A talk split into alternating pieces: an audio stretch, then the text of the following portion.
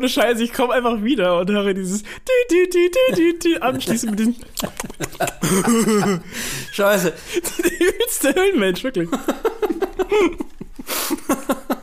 Ihr lieben Leute da draußen, andauernd müsst ihr uns dabei zuhören, wie wir von der Zeit der Found-Footage-Filme schwärmen. Und nach 35 Ausgaben ist es nun endlich soweit, dass wir über einen der vermutlich prägendsten des Genres sprechen. Wir reden heute nämlich über Cloverfield.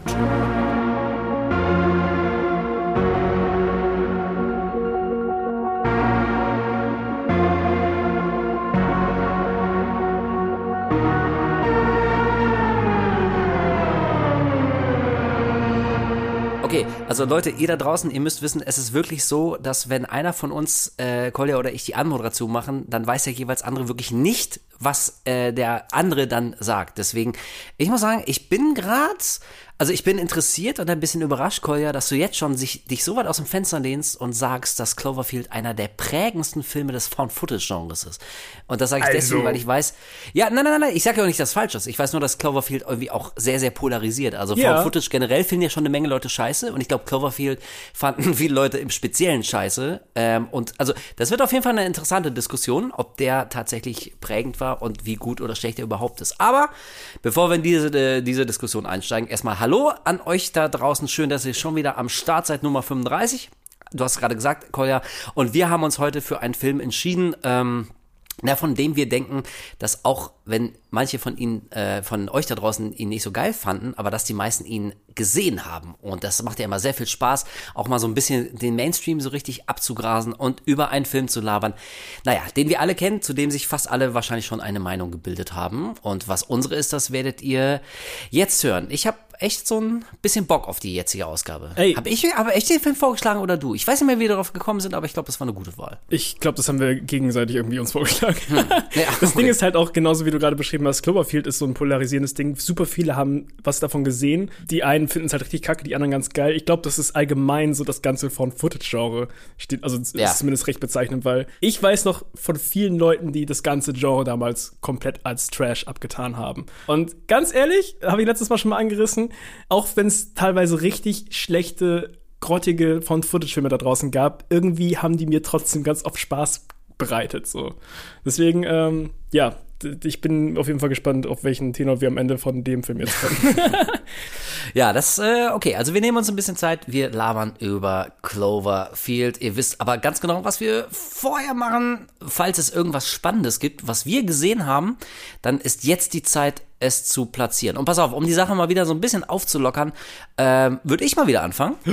Dann kannst du auch nochmal, ja, ich weiß, richtig krass, aber ich frage dich so oft und äh, ich möchte nicht, dass wir in so einen in so einen gefälligen Trott kommen. So weißt du, immer dasselbe, in einer, immer in derselben Reihenfolge. Deswegen überrasche ich mich selber und fange jetzt einfach mal an. Ich habe leider aber gar nicht so irre viel gesehen. Ein Film dann aber doch. Äh, nämlich Stage Fright. Ist das ein Titel, der dir geläufig ist? Weißt du, was Stage Fright ist? ich habe von dem Film noch nie was vorher gehört, bis ich deinen Instagram-Post gesehen habe, wo du da eine kurze Review abgegeben hast. Hm, richtig nice geplagt, ne? Mann, wir, wir, haben das, wir haben das Game echt bei den Eiern. Nein, also tatsächlich, ich habe eine, eine, eine ganz kurz und knapp Kritik auf Instagram rausgehauen. Stage Fright ist ein ähm, Horror-Musical. Ähm, und damit kann man sich schon denken, es nimmt das alles nicht so wahnsinnig ernst, ist mehr so komödiantisch unterwegs. Und ich muss zugeben, das habe ich auch in einem kleinen Video gesagt, ich persönlich, ich habe kein Problem mit Musicals. Es gibt wirklich eine Menge Musicals, die ich ziemlich cool finde, die ich sehr mag. Ähm, wir alle, also wir kennen so ein paar absolute Welthits, die kommen auch aus Musicals. Und also ich finde das Schöne an, an Musicals, dass wenn sie gut gemacht sind, ich habe ja so eine gewi- gewisse Schwäche für Pathos. Jetzt nicht unbedingt für Kitsch, da bin ich jetzt auch nicht so der Fan von, aber wenn es so pathetisch ist, so richtig, wenn es so richtig tief geht, wenn die Gefühle so aus dem Innersten hochgeholt werden und, und jemand drückt sich da irgendwie mit Stimmgewalt aus und das ganze, die, die ganze Qual und Leid und Schmerz wird da so rausgesungen. Ohne Scheiß, ich, ich gehe da mit, ich finde das geil. Und äh, Stage Fright ist, ist ein Film, der wirklich echt sehr charmant ist, der ist relativ gut gemacht, erzählt so eine klassische Slasher-Geschichte. Ähm, ein maskierter Killer meuchelt die Teenies in so einem Feriencamp, wie immer. Und diese Teenies wollen aber das Phantom der Oper aufführen. So, also wir sind quasi schon am Thema Musical mit der Story schon dran. Mm, und es ist aber leider wieder so ein Fall, der ziemlich stark anfängt und dann ein bisschen nachlässt. Also man hätte aus dieser ganzen Idee einen Slasher-Film äh, im Gewand eines Mu Musicals, weil es so ich finde, das, das ist eine wahnsinnig originelle Idee. So, ich habe das vorher noch nie gehört, aber dann dachte ich, okay, klar, warum nicht? Muss auch mal jemand machen. Ja. Und, da- und dafür hat das Potenzial nicht ganz rausgeholt und das ist echt schade, weil ohne Scheiß, ich wünschte, ich hätte so einen Reaction-Shot von mir.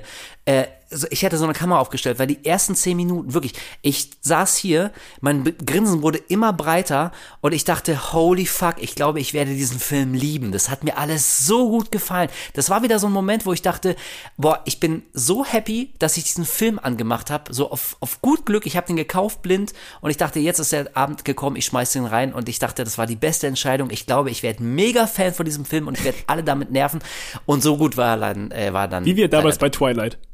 Der gleiche Verlauf. Alter, ohne Scheiß. Wenn, wenn ich so, wenn ich so irgendwelche, wenn ich arbeite oder, oder so Sachen tippe für mich, ne, ich höre ja immer meine Horror-Soundtracks und Ja. äh, da sind, weiß nicht, wie, wie viele hunderte und das ist auf random gestellt und immer wenn irgendwas aus Twilight kommt, Alter, ich wirklich, ich denke an unseren Cast zurück, ich denke an diese Filme zurück, wie surreal das war und wie beschissen diese Filme sind, aber auch, muss ich zugeben, wie gut der Soundtrack ist. Der Soundtrack von Twilight Ja, ist echt ziemlich geil. True. Ja, ist ziemlich cool. Ähm, und also vielleicht habe ich noch was anderes gesehen. Wenn ja, ist es mir entfallen. Deswegen möchte ich heute nur einen kleinen Tipp raushauen. Wie gesagt, Stage Fright ist so ein kleines Ding, wenn ihr den irgendwie mal seht. Der ist irgendwo auf dem Streaming-Portal für ein, zwei, drei Euro oder was. Kann man sich echt mal ganz gut für einen Abend geben. Ja, mehr habe ich nicht. Jetzt kommst du. Ähm, ich kann tatsächlich auch keinen Film nennen, weil ich habe nur zwei Filme gesehen, die haben aber direkt damit zu tun, worüber wir im nächsten Cast reden. Deswegen kann ich da jetzt nicht drauf eingehen. Das ist ein erster und ein zweiter Teil.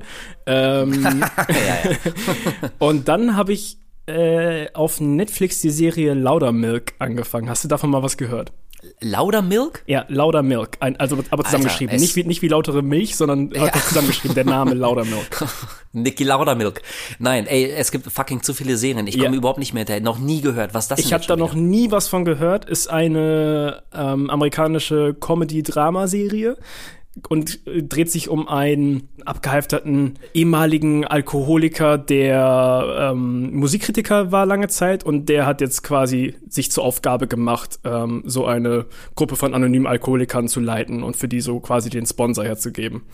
Und der Typ ist halt so richtig krass trocken, der geht mit so einer super abgefuckten Fresse durchs Leben und das Geile ist, gefühlt fast jede Folge beginnt damit, dass er irgendwelche Leute in der Öffentlichkeit einfach kaputt redet, so dass, dass sie irgendwie, zum Beispiel, er geht sich irgendwie einen Kaffee holen, macht so einer Frau die Tür auf und, und geht dann aber, ist dann aber irgendwie vor ihr dann am, am Tresen und sie bestellt aber vor ihm dann so, äh, entschuldigen Sie, ich habe sie zwar, ich habe jetzt die Tür offen gelassen, aber das heißt ja nicht, dass sie sich jetzt vordrängeln können und sowas. Und dann gibt's halt die ganze Zeit, jede Folge beginnt wirklich so, dass er die Leute kaputt redet und ein richtiges Arschloch ist.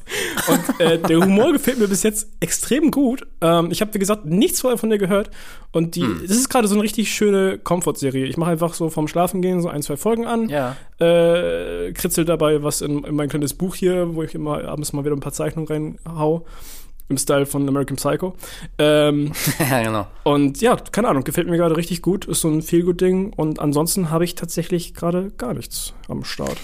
Ey, und ich guck gerade, natürlich habe ich sofort mein, äh, nach meinem Handy gegriffelt und Lauder Milk gegoogelt und ich sehe, dass Ron Livingston mitspielt. Ich weiß nicht, ob er die Hauptfigur Er ist, die ist, Haupt, aber hier. er ist, er ist Laudermilk, genau. Ey, okay, dann sag mir bitte, wo habe ich den Typen schon mal gesehen? Das ist so ein Gesicht, eine Milliarde Mal gesehen in, in 500 Filmen. Aber woher kenne ich den? Woher kennt man Ron Livingston? Das ist so ein Oh, oh, that guy. So, oh, that guy. Ja, ja, ich weiß, was du meinst. Ich komme jetzt gerade auch nicht drauf. Ich habe ja auch gerade die Seite hier offen und anscheinend ist er wohl in, in zwei Conjuring-Teilen aufgetaucht. In Conjuring. Ja, in äh, Conjuring 1 und 2, aber ich habe absolut gut, da keine ich- Ahnung, also, wen er da gespielt hat. ey, nach- wirklich nicht. Also nach Conjuring habe ich mich direkt ins Koma getrunken. Also das, das habe ich mir nicht gemerkt. Ah, stimmt, alles Routine, da hat er mitgespielt. Ja. Stimmt, Conjuring sehe ich gerade. Ja, okay. Aber super gut, Typ, aber, äh, also ey, der, der bringt das so geil rüber. Also der, der macht einfach richtig, richtig Spaß. Super trockener, teilweise super schwarzer Humor und gefällt mir irgendwie gerade wirklich gut. Macht Spaß. Okay, ja, kann ja auch mal was anderes sein. Äh, also was, was nicht horrormäßiges. Okay, ja, cool. Kleiner Tipp so aus der zweiten Reihe. Au, und sorry, Entschuldigung, ich weiß, das ist immer so nervig, wenn man eigentlich schon fertig ist und dann schießt man doch noch was hinterher. Aber mir ist gerade eingefallen, doch, natürlich habe ich noch was gesehen. Ich habe mir noch The Creator angeguckt, den letzten von Gareth Edwards. Ach du Scheiße, den wollte ich auch noch gucken, ja. ja, Ja, damit hast du schon, hast du den Film schon ganz gut Das Ding ist halt, ich, ich habe damals gehört, dass er den Film macht. So. Und meine Beziehung zu Edwards ist so ein bisschen schwierig so, weil teilweise finde ich seine Sachen echt ganz cool, aber er trifft für mich nie so richtig irgendwie, er, kommt nie so yes. richtig zum, zum Ziel, so. Und das finde ich immer so schade. Und als ich den Trailer damals gesehen habe, dachte ich so, hm, ach ja, so das, das sieht schon ganz cool aus. Visuell zumindest. Ich mochte den, den Look ganz gerne. Mhm. So, aber ähm, im Nachhinein habe ich jetzt auch von vielen Leuten eher so, so verhaltene Meinungen gehört. Also die einen fanden den ganz cool, aber auch nicht mehr und die anderen fanden den richtig, richtig schwach. Äh, ich, ja, keine Ahnung, aber würde mich mal interessieren, was, was hast du jetzt? Ja, ähm, also pass auf, jetzt, jetzt, jetzt werde ich noch ekliger und das ist jetzt so richtig unsympathisch, was, was ich mache. Aber bevor wir zu lang über The Creator reden, ja. ich war letzthin bei unseren Freunden von äh, Rocket Beans bei Kino Plus äh, mit Schröck und Ede. An dieser Stelle beste Grüße an die beiden Jungs, hat wieder viel Spaß gemacht. Und da haben wir auch ein bisschen über The Creator gesprochen. Also wenn ihr es im Detail wissen wollt, ähm, dann wirklich guckt da mal rein. Ist mittlerweile auf YouTube. Ähm, ist, glaube ich, ganz lustig geworden, die Unterhaltung. Aber damit ich euch nicht so ganz hier hängen lasse, also ich fand den tatsächlich auch sehr, sehr mau. Okay, ähm, schade. Und also, wie du gesagt hast, so, der hat schon eine schöne Optik. Also ich kann nicht sagen, dass es ein hässlicher Film ist und der hat so ein paar Bilder, so ein paar Motive, die sind einfach wahnsinnig stark. Die sind einfach, die siehst du allein als Screenshot und denkst, okay, das sieht schon geil aus. Ich möchte wissen, was dahinter steckt, was ist die Story. Ähm, aber ich fand den dann doch zu plump, zu flach, zu manipulativ, was mich am meisten geärgert hat. So, ich hatte, klar, jeder fucking Film manipuliert mich, mir ist das schon klar, aber ich will das nicht merken. So, weißt du, wenn ich mir, weiß ich, eine geile Magier-Show angucke, ich weiß auch schon, dass das alles Tricks sind und Illusionen und dass er nicht wirklich zaubern kann. Aber ich möchte das während seiner Show ver, ver what? David Copperfield hat gar nicht die Freiheitsstatue verschwinden lassen. So, weißt du, aber, aber ich möchte das währenddessen nicht merken. Ich möchte nicht drüber nachdenken, was da jetzt gerade passiert und wie ich jetzt gerade fies manipuliert werde. Und das macht leider The Creator die ganze Zeit.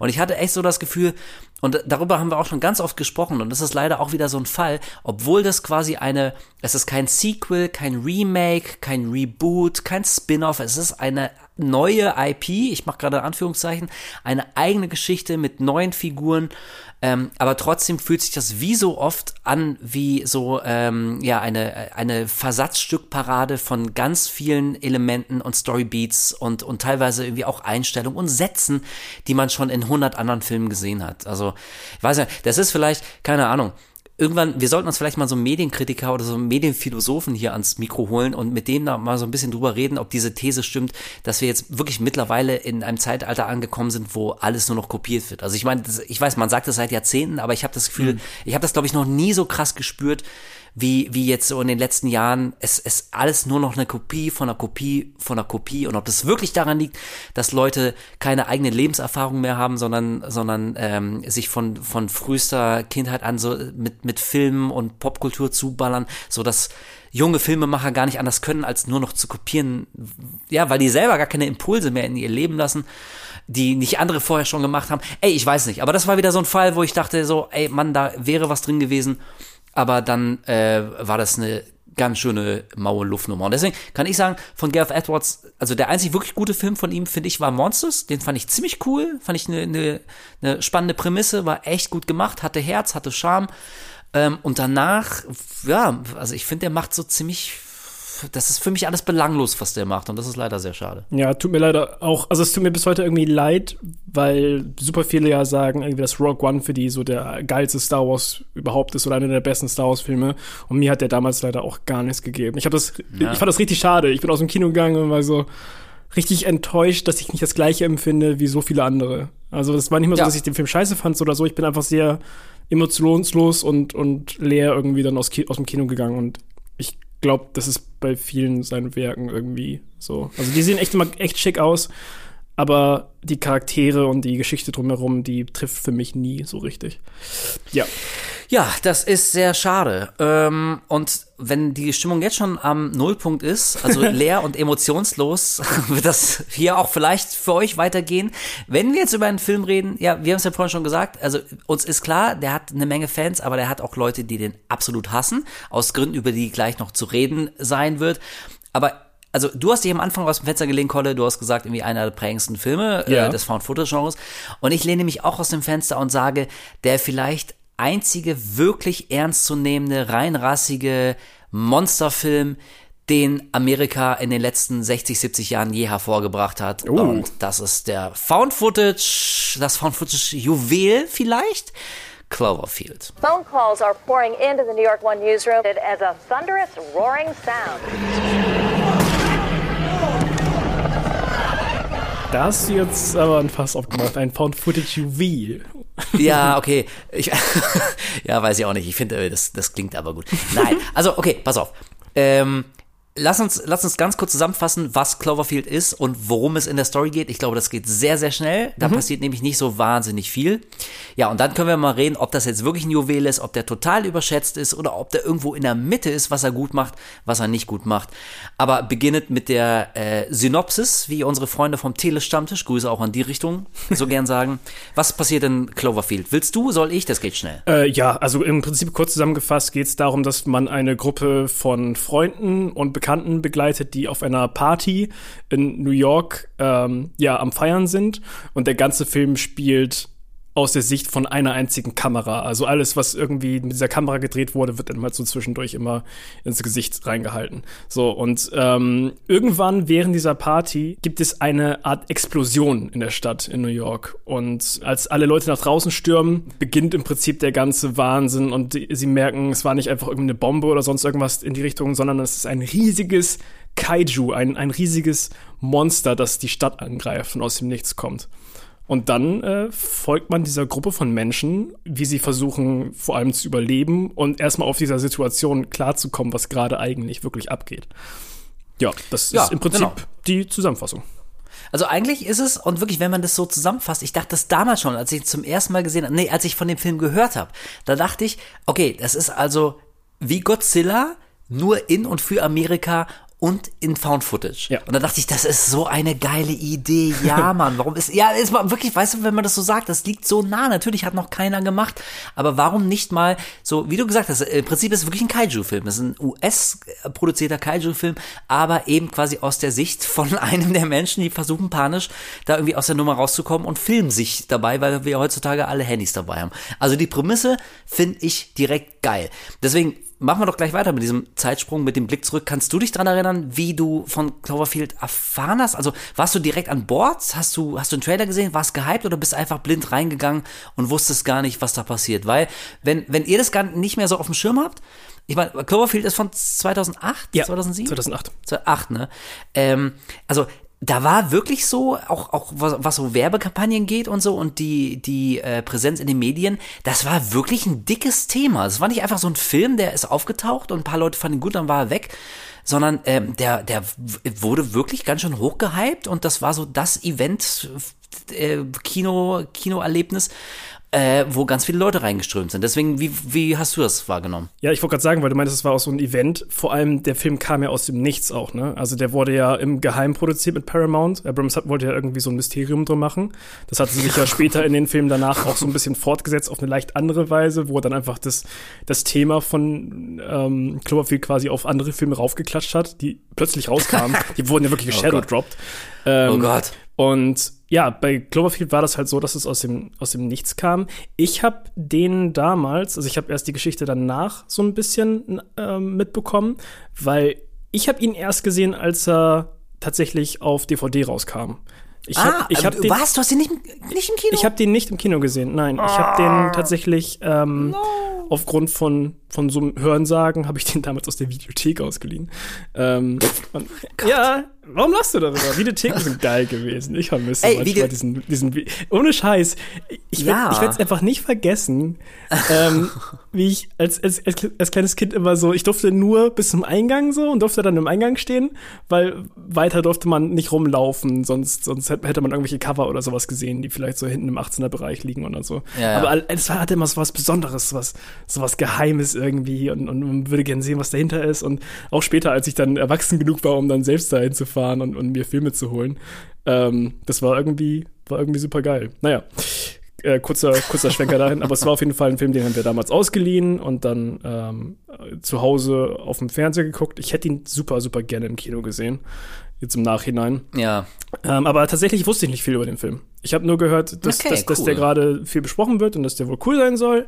Und dann habe ich mir den einfach so völlig blind angeschaut. Und ähm, hm. ja, ja, okay, also ähm, ja, das ist wirklich, in dem Falle ist es wirklich traurig, ähm, weil ich mich erinnern kann, dass der im Kino hat er auf mich wirklich einen extrem starken Eindruck gemacht. Also natürlich, klar kann man sich denken, so mit der passenden Sound, ähm, Soundkulisse um dich rum mit Surround Sound und, und wie fetten Boxensystem so im ganzen Kinosaal verteilt.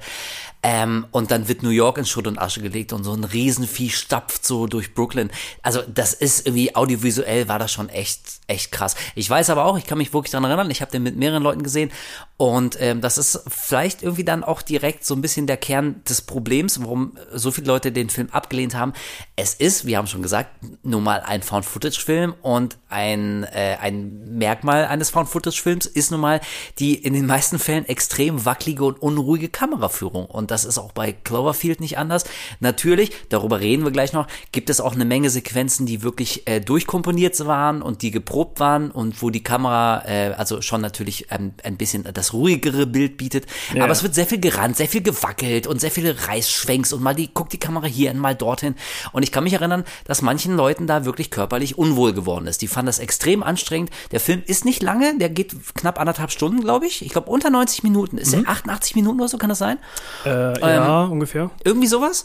Aber äh, also mir haben Leute echt danach gesagt, das fühlte sich an wie drei Stunden und die haben echt überlegt rauszugehen, weil die es einfach körperlich so wahnsinnig anstrengend fanden. Die die hatten äh, dann Kopfschmerzen, es gab Motion Sickness äh, Symptome und das ist natürlich, ich meine gut, da kannst du so einen Film halt irgendwie auch nicht nicht genießen. Das wird bei Blair Witch. Project äh, so gewesen sein, bei Paranormal Activity vielleicht ein bisschen weniger, Oder ganz krass damals bei Hardcore Henry, falls ihr der noch was sagt. Ach, das war dieser komplette äh, aus Ego-Sicht gefilmte First-Person-Shooter-Film, Action- ja. äh, Genau. Ja, Da war stimmt. das richtig krass. Stimmt, ja, da war es extrem. Also ich meine, mein Punkt ist nur, ähm, und das wirkte natürlich auf der großen Kinoleinwand, ähm, hat sich das noch potenziert. Also wenn man mit so, mit, mit Rumgewackel und einer völlig hysterischen Kamera äh, nicht viel anfangen kann, dann geht das vielleicht auf dem kleinen Heimkinosystem noch halbwegs, aber im großen Kino ist das dann schon anstrengend. So deswegen, also das war halt so ein bisschen die Kehrseite der Medaille. Aber weil ich mit sowas noch nie ein Problem hatte, ich wirklich von Anfang an, ich habe ich hab die Prämisse gehört und das Konzept des Films Godzilla in den USA in Found Footage und dann dachte ich, yes, holy shit, da gehe ich sowas von ins Kino und ich kann mich erinnern, ich kam raus, ich war richtig happy, ich fand den, ich fand den nicht wirklich geil, also der ist nicht perfekt. Ähm, wir reden gleich noch drüber, wo er vielleicht so ein bisschen irgendwie Luft nach oben gelassen hat. Aber unter dem Strich fühlte ich mich bestens unterhalten. Ich, ähm, ich war wirklich dabei. Ich fand, äh, ich, ich fand die, das Konzept originell und frisch. Wie er es rübergebracht hat, hat mir auch extrem gut gefallen. Mm, ja, und deswegen habe ich von Anfang an, ich war so ein kleiner Cloverfield-Fan. Ich habe den, jetzt, weiß nicht, vier oder fünf Mal gesehen. Ja, ich, ich weiß auch nicht warum, aber das ist irgendwie, das ist so ein Ding, das geht irgendwie immer. So, keine Mhm. Ahnung. Wenn der irgendwo laufen würde, ich habe kein Free-TV mehr, ne? Aber wenn ich beim Rumseppen wäre und irgendwo wäre Cloverfield, ich würde immer hängen Ja. bleiben. Ich würde den nie, ich würde den nie weiter, weiterschalten. Ich Das mag ist, den. ist so ein richtiger Film so, ach, wenn er gerade schon läuft, dann gucke ich noch mal ein bisschen rein. Ups, er ist um. Ja. ja, genau, ganz Ja. genau, ja. Komplett. Ich habe mir den auch Ähm, damals dann direkt noch mal selbst auf DVD dann geholt, nachdem ich ihn ausgeliehen hatte. Also, Ja. das ähm, ging mir ähnlich. bevor wir jetzt so ein bisschen in die Lobhudelei kommen und sagen, was uns gefallen hat, ähm, also kann ich ja direkt mal vorpreschen äh, und äh, einen der Fehler vielleicht des Films nennen. Und ich habe diesmal, ich habe den natürlich nochmal geguckt hier für den Podcast, damit ich weiß, wovon ich laber. Ähm, und ich habe diesmal sogar auf die Zeit geachtet. Und du hast ja gesagt, der Film beginnt mit einer total unverfänglichen Partysituation. Also unsere Hauptfigur Rob Ich glaube nicht ganz, weil ich glaube, der beginnt erstmal Ähm, Ja, mit okay. einem mit einem Throwback, ähm, wo man Ja. die Beziehung zwischen zwischen dem praktisch Hauptcharakter Rob und seiner seiner Frau Beth sieht und dann springt es halt, weil das halt irgendwie das gleiche Band ist, das wird ja im Prinzip überspielt von dieser Party, Ja. sieht man dann immer so ein Hin und Her flackern. Das jetzt Sinn ergibt, ist natürlich eine andere Sache, aber ähm, innerhalb des Films bekommt man dadurch halt quasi so ein bisschen Background-Wissen zugespielt. Ja, das stimmt. Genau. Ähm, und am Ende wird ja auch nochmal die Klammer geschlossen, weil, weil die letzte Szene des Films Yeah. ist quasi wieder so eine Throwback-Szene, das, was auf dem Tape vorher war, nämlich äh, diese, die Urlaubsfilmchen äh, von, von Rob und Beth. Aber also für mich geht der, der Film gefühlt, das dauert vielleicht auch eine Minute, anderthalb Minuten, zwei oder so. Und dann sind wir eben bei der Partyszene und damit geht der Film für mich gefühlt wirklich los. Hier unsere Hauptfigur Rob nimmt einen Job in Japan äh, an und deswegen schmeißen seine Freunde eine Überraschungsabschiedsparty. Äh, und ähm, das weiß ich auch noch, das kam mir beim ersten Gucken, kam mir das irre lang vor. Ich hätte schwören können, dass es bestimmt eine halbe Stunde dauert, bis mal irgendwie was passiert Ja. und es ist am Anfang nur dieses Partygetümmel. Und ich habe ich hab natürlich auf DVD, ich habe mal reingeworfen, ich habe geguckt und bis zu der Stelle, wo der Strom ausgeht. Also es gibt dann diesen großen Stromausfall, dann rennen alle raus, gucken, was los ist und dann sehen sie auch schon die Explosion da am Horizont. Das dauert nur 17 Minuten, Oh, bis krass. das anfängt. Das kommt mir auch und mal länger sich, vor. Ne? Genau. Und das fühlt sich dreimal so lang an. Das ist wirklich krass. Und da würde ich schon sagen, also da ist handwerklich Cloverfield vielleicht dann irgendwie, also da hätte man echt noch mehr straffen müssen, weil also aus 17 Minuten, was jetzt nicht so viel ist, das ist, glaube ich, relativ normal für einen Film, dass er sich ein bisschen Zeit lässt, bis es losgeht. Aber irgendwie zieht sich der Anfang von Cloverfield, zieht sich schon extrem. Also da hätte man vielleicht dann noch mal sieben Minuten rausschneiden können, dass wir schon nach zehn Minuten starten. Also da würde ich direkt ein, ein kleines Minus geben. Ja, witzig, dass du das sagst, weil wenn du mich jetzt gefragt hättest, wie lange geht die ganze Intro-Szene, bis man quasi das erste Mal draußen ist, hätte ich jetzt auch so 25, 30 Minuten tatsächlich Ne? gesagt. Dass das Ja. so im Prinzip der erste von drei Akten ist. Weißt du, der erste ist so Party, der zweite, Genau. die zweite halbe Stunde ist weglaufen und dann dritte ist ein bisschen mehr so Finale so irgendwie. Ja, und zumal, also ähm, weshalb die Partyszene für mich auch nicht funktioniert, ist, dass wir im Prinzip ja alle unsere Figuren schon kennenlernen und wir sehen ja auch dann ganz kurz hier TJ Miller, also im, im, äh, sein Rollenname ist Hut, im Film heißt er Hut, der die ganze Zeit dann die Kamera führt. Ey, aber trotzdem, ähm, also ich kann mir weder die Namen von den Leuten merken, noch haben die irgendeine Charakterzeichnung. Also die einzigen, die so ein ganz kleines bisschen rausstechen, sind für mich Rob, weil es eben die Hauptfigur ist, die dann quasi auch fast in jedem Bild zu sehen ist, der so ein bisschen das emotionale Zentrum bildet. Und Lizzie Kaplan ähm, als Marlena. Wie heißt sie? Marlena, danke. Und ich meine, okay, vielleicht bin ich, bin ich da so ein bisschen voreingenommen, weil Lizzie Kaplan äh, ja, ja, ja, weiß, ja, ja. ne? Weißt du, aber, aber sonst, also weißt du, da denke ich mir, okay, 17 Minuten ist nicht so viel, dann aber doch genug, um eigentlich noch die Figuren von Anfang an so ein bisschen besser zu zeichnen und uns ein bisschen näher zu bringen. Also, ich, ich verstehe schon, in Cloverfield geht's nicht wie wirklich um, um gut geschriebene Figuren und wie genau die Konstellation ist und wir haben so ein Eifersuchts-Liebesdreieck, die Freundin von Rob und jetzt Ex-Freundin, jetzt kommt sie mit einem neuen Typen an und er, oh, und ich denke mir, ja, okay, das reicht dann aber auch schon. Aber trotzdem irgendwie ein bisschen mehr hätte man machen können, um die Figuren ähm, sauberer zu zeichnen und vielleicht fiel manchen Leuten auch deswegen schwer, da irgendwie emotional involviert zu sein. Weiß ich nicht, aber ist jetzt nicht der stärkste Einstieg. Ja, vielleicht ist es auch so ein bisschen dazu da, weil es ja gerade so ein großes Mysterium sein sollte, dass man erstmal diesen Vibe bekommt, als wäre Ja, das jetzt okay. der Film. Und als wäre das jetzt vielleicht eher so Richtung Drama. Und dann hast du plötzlich diesen Umschwung, der dann recht, dann, wenn er dann passiert, recht äh, schlagartig passiert, äh, zu dieser Monster-Kaiju-Geschichte so, ne? Also vielleicht sollte das einen erstmal so ein bisschen auf so eine falsche Fährte locken, wenn man nicht viel über den Film weiß, wie bei mir das zum Beispiel der Fall war so. Aber ich verstehe schon, dass das auch ähm, etwas, also gerade für so einen Rewatch, ich habe den Film jetzt so oft gesehen und ich habe trotzdem das Gefühl gehabt, dass die Partyszene extrem lange geht. So. Ja, also ne? deswegen, vielleicht ist das, weil es in Anführungszeichen der ru ruhigste, uninteressanteste Part ist, ich mache gerade die große Anführungszeichen, ähm, und weil man den Film schon oft gesehen hat, will man das dann eher so kopfmäßig skippen. Oder es ist halt wirklich so ein Pacing-Ding, aber das ähm, ist vielleicht auch einfach so ein subjektives Ding. Vielleicht finden andere das voll, vollkommen okay. Ich würde auch jetzt nicht viel wegnehmen. Ich finde es auch geil, wenn Charaktere ein bisschen, back, also ein bisschen Background einem geben und ähm, dass man sich ein bisschen mehr daran hineinversetzen kann, wenn dann die richtig Kacke am Dampfen ist, dass man dann vielleicht mehr für die so spürt. Aber ja, vielleicht so, so ein Ey, paar und- Minuten hätte man vielleicht wegschneiden können. Ja. Aber weißt du was, du hast gerade was, äh, einen, einen sehr interessanten Punkt aufgeworfen, nämlich, und äh, da, da gebe ich zu, das ist auch vielleicht ein Fehler, den ich mache, ich vergesse manchmal, dass also Cloverfield mittlerweile, wie gesagt, von 2008 ähm, und alle haben den schon gesehen, jeder weiß, was passiert, jeder kennt die Szenen, jeder kennt die Easter Eggs, aber damals, es gab ja wirklich eine Menge Leute, die wussten nicht, was in diesem Film passiert. Und Ja. ich kann mich an die Marketingkampagne erinnern, ich habe gerade das Poster vor Augen, ähm, etwas, ähm, was etwas hat uns entdeckt, glaube ich. Und man, man sah die Skyline von Manhattan, im Bild Vordergrund die Freiheitsstatue ohne Kopf. Und durch die Skyline von, von Manhattan, durch die, durch die ganzen Wolkenkratzer, ist so eine riesige Schneise geschlagen und irgendwas hat offenbar sich den Weg von der Freiheitsstatue, hat ihr den Kopf abgerissen und hat sich dann den Weg nach New York gebahnt, schwimmenderweise und hat da so eine Schneise der Verwüstung geschlagen und so Rauch war am, am Himmel zu sehen. Aber du hast das Monster nicht gesehen, du wusstest wirklich nicht, was passiert. Und ich kann mich echt dran erinnern, dass Leute in Foren diskutiert haben, wenn du die, die Rauchsäule in dem Poster, wenn du die irgendwie spiegelst, dass du dann quasi das Gesicht des Monsters schon siehst, so als Easter Egg, was ich für kompletten, ey, weiß ich nicht, halte ich für, für Mumpitz, habe ich nie so gesehen, aber manche Leute sind fest der Meinung, da äh, ist quasi schon das Design so angedeutet, wenn du da irgendwelche Bildtricks anwendest. So, also das war damals wirklich, das war Teil der Marketingkampagne und ich kann mich erinnern, das war irgendwie auch so die Zeit, so die letzten Jahre der, der ersten 2000er Jahre, wo ja, so Alternate Reality Games waren so der ganz heiße Scheiß und, und, und äh, so, so virtuelle Schnitzeljagden und, und virales Marketing, so. Das war noch mhm. relativ neu und Leute yeah. haben da so Sachen probiert. Und deswegen stimmt schon, vor dem Hintergrund, ähm, ist es wahrscheinlich dann doch wieder sehr nachvollziehbar, warum die ersten knapp 20 Minuten eigentlich mit der Handlung nichts zu tun haben und einen so ein bisschen einlullen und man fragt sich, okay, was für ein Film ist das jetzt hier? Wenn du nicht weißt, dass gleich so ein krasser Monsterangriff startet, dann äh, bist du natürlich relativ überrascht. Ja, von daher, ja, doch, ist ein guter Punkt. Ähm, mhm, ja, nehme ich mal so an.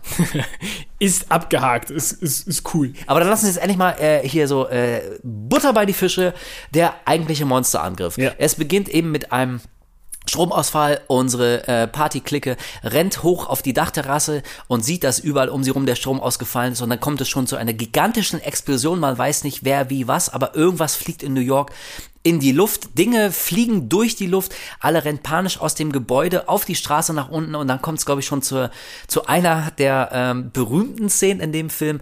Ähm, da fliegt nämlich die, der Kopf der Freiheitsstatue, segelt durch die Luft und landet vor unseren völlig geschockten Protagonisten. Alle zücken sofort ihr Handy, können nicht glauben, was sie da sehen. Und ich muss sagen, so als Bild, ähm, das wirkt schon. Also yeah. vielleicht so, okay, also ich war in meinem Leben einmal in New York, so, und wir sind mit der Fähre da an der Freiheitsstatue vorbeigefahren, so, war schon beeindruckend, oh, okay, ist die Freiheitsstatue. Ähm, aber ich habe jetzt keine wirklich tiefe Verbindung zu dieser, also ich weiß natürlich um die Relevanz der Freiheitsstatue, aber emotional bin ich da jetzt nicht irgendwie an, an äh, die Freiheitsstatue gebunden. Aber ich kann mir vorstellen, für einen Amerikaner, gerade für einen New Yorker, dass das ein ganz, ganz einschneidendes Bild sein muss. Klar weiß man, dass es getrickst ist, logisch. Aber trotzdem, da siehst du den abgerissenen Kopf, so dieses, dieses äh, monumentalen Wahrzeichens Amerikas. Allein die ähm, Vorstellung, wenn du da das stehst. Das ist, glaube ich, ein komisches Gefühl. Wenn du da stehst auf der Straße und plötzlich aus dem Nichts fliegt halt dieses, dieser, dieser Teil dieser Freiheitsstatue, den du wahrscheinlich von klein auf kennst, wenn du dort aufgewachsen bist, liegt auf einmal vor dir abgebissen oder abgerissen. Also ja. allein, wenn man sich in diesem Moment halt in diese Charaktere reinversetzt, ist das schon ein cooles Bild irgendwie was einen wahrscheinlich so durch, durch, äh, durch das Mark erschüttert. So. Ja, ey, und ich meine, ähm, ja, ich überlege gerade, ob es damals anders war. Aber wenn, wenn, wenn ich jetzt irgendwie vom, vom Film höre oder wenn ich versuche, mich in die Situation reinzuversetzen, Strom fällt aus, eine riesige Explosion. Ich vermute dann doch, das war 2008 nicht anders als jetzt. Ich glaube, die allermeisten von uns würden erstmal an Terroranschlag denken. Also so traurig es ist, aber ich glaube, das ist so der erste Gedanke, den jeder hätte. Eine gigantische Explosion Klar, und ja. Stromausfall. So, ähm, natürlich. Und also dieses ungute Gefühl, mit dem Cloverfield ja auch schon spielt, und das ist auch was, was ihm Kritiker vorgeworfen haben, dass er so diese, sich an dieser 9-11-Ästhetik aufgeilt. Also wir alle haben noch die Bilder im Kopf, ähm, wie Leute natürlich dann irgendwie mit ihren eigenen Handkameras gefilmt mhm. haben, was, was am 11. September passiert ist. Und natürlich, es geht ja gar nicht anders, natürlich greift Cloverfield diese Art von bedrückender Ästhetik auch auf. Und also das hat ja dann sowieso schon mal so einen gewissen Kontext, so der einen, äh, der einem ein un ungutes Gefühl ja. gibt. Und das und das eben noch irgendwie mit so einer Freiheitsstatue zu verbinden, was natürlich dann auch für amerikanische Werte steht und Freiheit. Und dann, wie, wie du schon sagst, so und dann erfährst du, dass das kein normaler in Anführungszeichen Terrorangriff war, sondern offenbar hat irgendwie diesen Kopf abgebissen, abgerissen und kilometerweit durch die Luft geschleudert. Also ein total surreales Bild. Ähm, und ich habe äh, mir auch nochmal wie das, das Making-of angeguckt und, und den Audiokommentar und man kann es sich vielleicht schon denken, ähm, da wurde in der Sequenz so ein bisschen getrickst.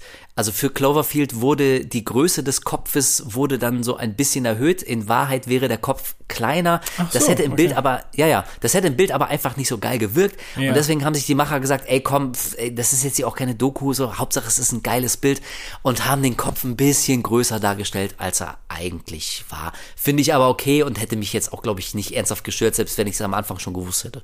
Ja, krass, aber es sah halt trotzdem so viel größer aus als die Autos, die daneben stehen. So, also ich und, und es wirkte immer noch irgendwie, als wäre es fast kleiner. Weißt du, ich meine? Also, wenn ich jetzt an die, an die Freiheitsstatue denke, dann denke ich an noch größer irgendwie. Mm. Also, in keinem Moment hätte ich jetzt beim Gucken gedacht, oh, das sieht aber nicht realistisch aus. So. Das liegt vielleicht auch an dem Poster zu hier Escape from New York von John Carpenter, hier die Klapperschlange, weil, also genau das ist ja das Postermotiv. Da ist ja der abgerissene Kopf der Freiheitsstatue, liegt da auch auf der Straße und da ist er halt wirklich gigantisch groß. Also, vielleicht hat man deswegen so eine falsche Assoziation. Aber worauf ich gerade noch hinaus will, ähm, ist diese Szene mit dem, mit dem Kopf, zeigt auch schon gut, was in Cloverfield sehr oft gemacht wird und wie ich finde, für das Jahr 2008 auch ziemlich überzeugend gemacht wird, nämlich, dass du ganz viele Szenen hast, die wirklich in New York gedreht wurden. Das hat Matt Reeves, der, ähm, der Regisseur, im Audiokommentar auch gesagt. Das war ihm total wichtig, weil er völlig zu Recht gesagt hat, wenn wir immer wieder zeigen, also das echte New York zeigen. Und meine Schauspieler, einer von denen hat wirklich eine Kamera in der Hand und die rennen wirklich durch die, durch die Gassen von New York. Ähm, dann merken die Zuschauer nicht, wenn wir dann nicht mehr in New York sind. Mhm. Und diese, diese Szene mit dem Kopf der Freiheitsstatue, das ist ähm, in LA gedreht, das ist äh, im Studio gedreht, das ist Greenscreen und die Szene danach. Ja, natürlich so. Aber also und ich finde, da ist die die Rechnung ist wirklich aufgegangen, weil ja. also wenn du genau drauf achtest, dann merkst du schon so ein bisschen. Du siehst manchmal die Schnitte und wenn diese Greenscreen-Szenen kommen, dann dann also man merkt das schon so ein ganz kleines bisschen. So die die Beleuchtung wirkt ja. so ein bisschen. Es, es wird so ein ganz kleines bisschen artifizieller. Aber ich finde, dadurch, dass du eben, äh, wie schon gesagt, wie immer wieder die Szenen hast, wie sie das tatsächlich in New York als Setting nutzen, ähm, finde ich, ist das so ein, so ein kleiner Taschenspielertrick, der aber ziemlich gut aufgeht und der fängt tatsächlich mit dieser Szene auf der Straße an, wenn es erstmal da unten sich den Kopf der Freiheitsstatue angucken. Ich finde, der ist auch recht gut gealtert, dafür, dass er jetzt schon wirklich ein paar Jahre auf dem Buckel hat. Also es sind da jetzt auch mal mhm. eben äh, bis 2008, bis 2024, da ist einiges, einige Zeit ins Land gezogen. Ich hätte jetzt gedacht, jetzt beim Rewatch, dass das mir mehr auf die Augen schlägt, aber ich muss sagen, es sieht immer noch an vielen Stellen echt ganz gut aus. Gerade das Monster, wenn man das sieht. Mm. Also das, das, das fügt sich irgendwie richtig schön ein, finde ich. Also rein technisch auf jeden Fall, finde ich auch. Ey, und ich meine, wie gesagt, ne, wir haben es ja gerade schon erwähnt, 2008 und äh, also ich weiß, es gibt ja so ein paar so super Freaks da draußen und die achten da total drauf und ja, in manchen Szenen ist es mir auch aufgefallen. Zum Beispiel die allererste, das allererste Mal, ähm, wenn die nach der, nach der Erschütterung, nach dem Stromausfall, wenn die da hoch auf das Dach rennen, so. Das ist auch ein Set, so. Das, natürlich ist das, ist das ein Greenscreen. Die stehen da nicht wirklich in New York auf dem Set und filmen die Skyline und bauen da ja, irgendwie klar. eine Explosion ein. Das ist alles for green. Und wenn man das weiß, dann sieht man es vielleicht schon ein bisschen. Aber ich würde dir auch recht geben. Also über das Design des Monsters, da kann man sich streiten. Da können wir vielleicht am Ende auch nochmal so drüber reden, ob das jetzt irgendwie cool aussieht oder nicht. Aber wie es sich tatsächlich in, ähm, in, in das restliche Setting einfügt, ähm, in diese per Greenscreen generierten Hintergründe. Ähm, das fand ich damals überzeugend und ich, ich, ich kaufe dem Film das immer noch ab. Ich finde, dieses Vieh hat eine Präsenz. Sowas wenn es durch die ne, wenn es durch die Straßen stapft und irgendwie, man sieht es ja auch immer nur so angedeutet und anders als zum Beispiel hier in Godzilla von Gareth Edwards, da finde ich, macht das auch total Sinn, dass man das Vieh erst am Ende so richtig sieht. Ich kann mich erinnern, äh, wie bei Godzilla oh, ja, haben alle Mann. gekotzt, dass man Godzilla nie gesehen hat. So immer wenn es losging, gab es einen Umschnitt oder irgendwelche Stimmt. Türen haben sich geschlossen. So fuck off. Und bei Cloverfield hat es gepasst. Nee, deswegen finde ich auch, also technisch ähm, hat er auf jeden Fall den, den Test der Zeit bestanden. Und ich meine, ey, also, wenn man sich mal vor Augen führt, was für ein fucking Mammutprojekt es gewesen sein muss, ähm, so viel Greenscreen und so viel Tricktechnik mit Found Footage zu kombinieren. Also das Tracking, was das für eine Arbeit gewesen sein muss.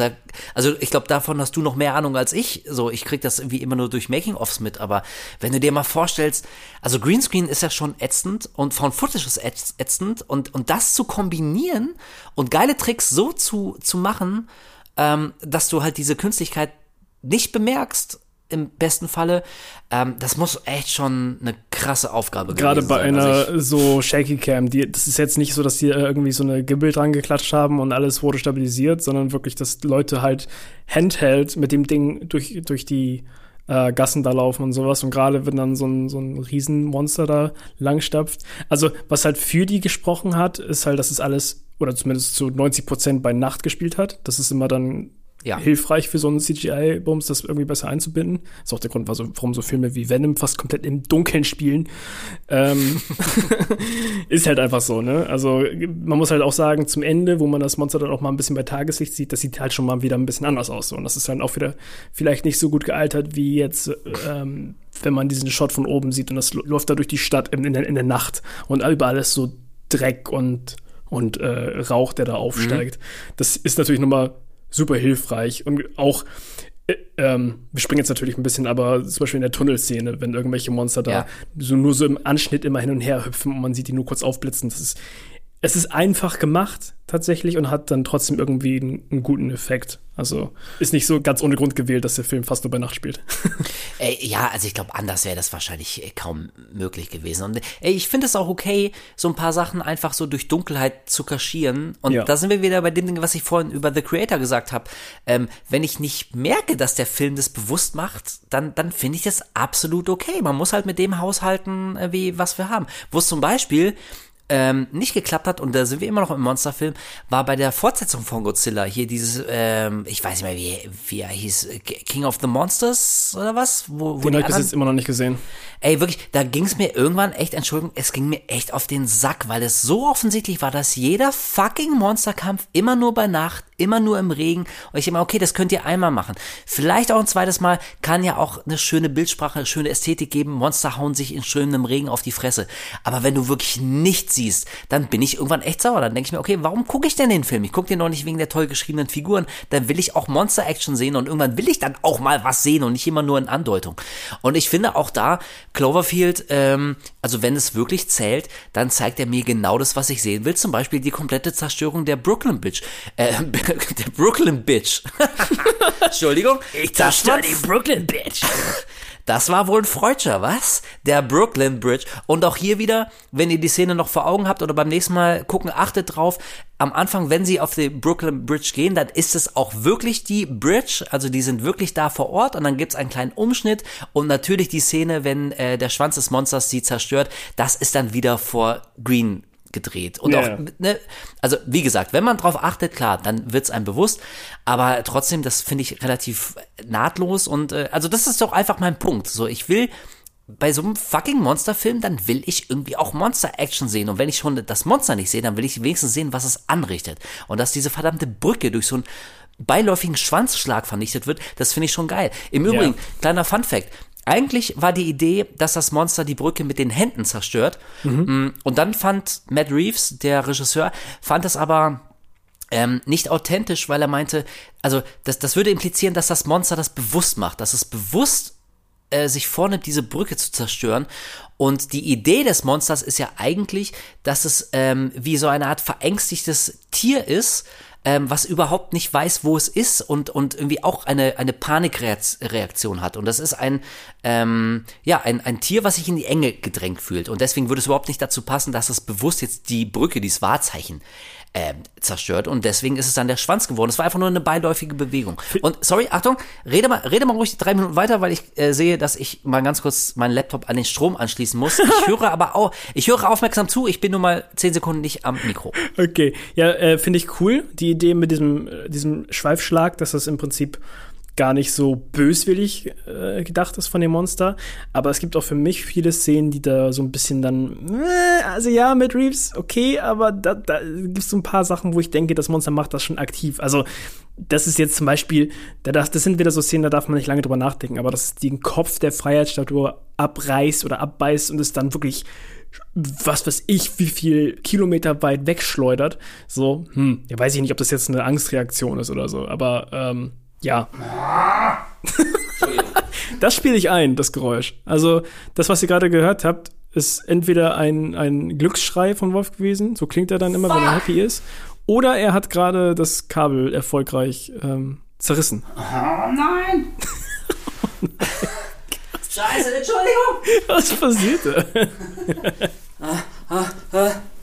okay. Okay, was? Ist, ist, hey. äh, das Geräusch habe ich schon lange nicht mehr gehört bei dir. Ja, da muss ich auch mal wieder mehr Mühe geben. Ja, haben wir schon lange nicht mehr gesehen. Äh, sorry, Leute, wirklich ohne Scheiß. Ich habe hier das dümmste Setup.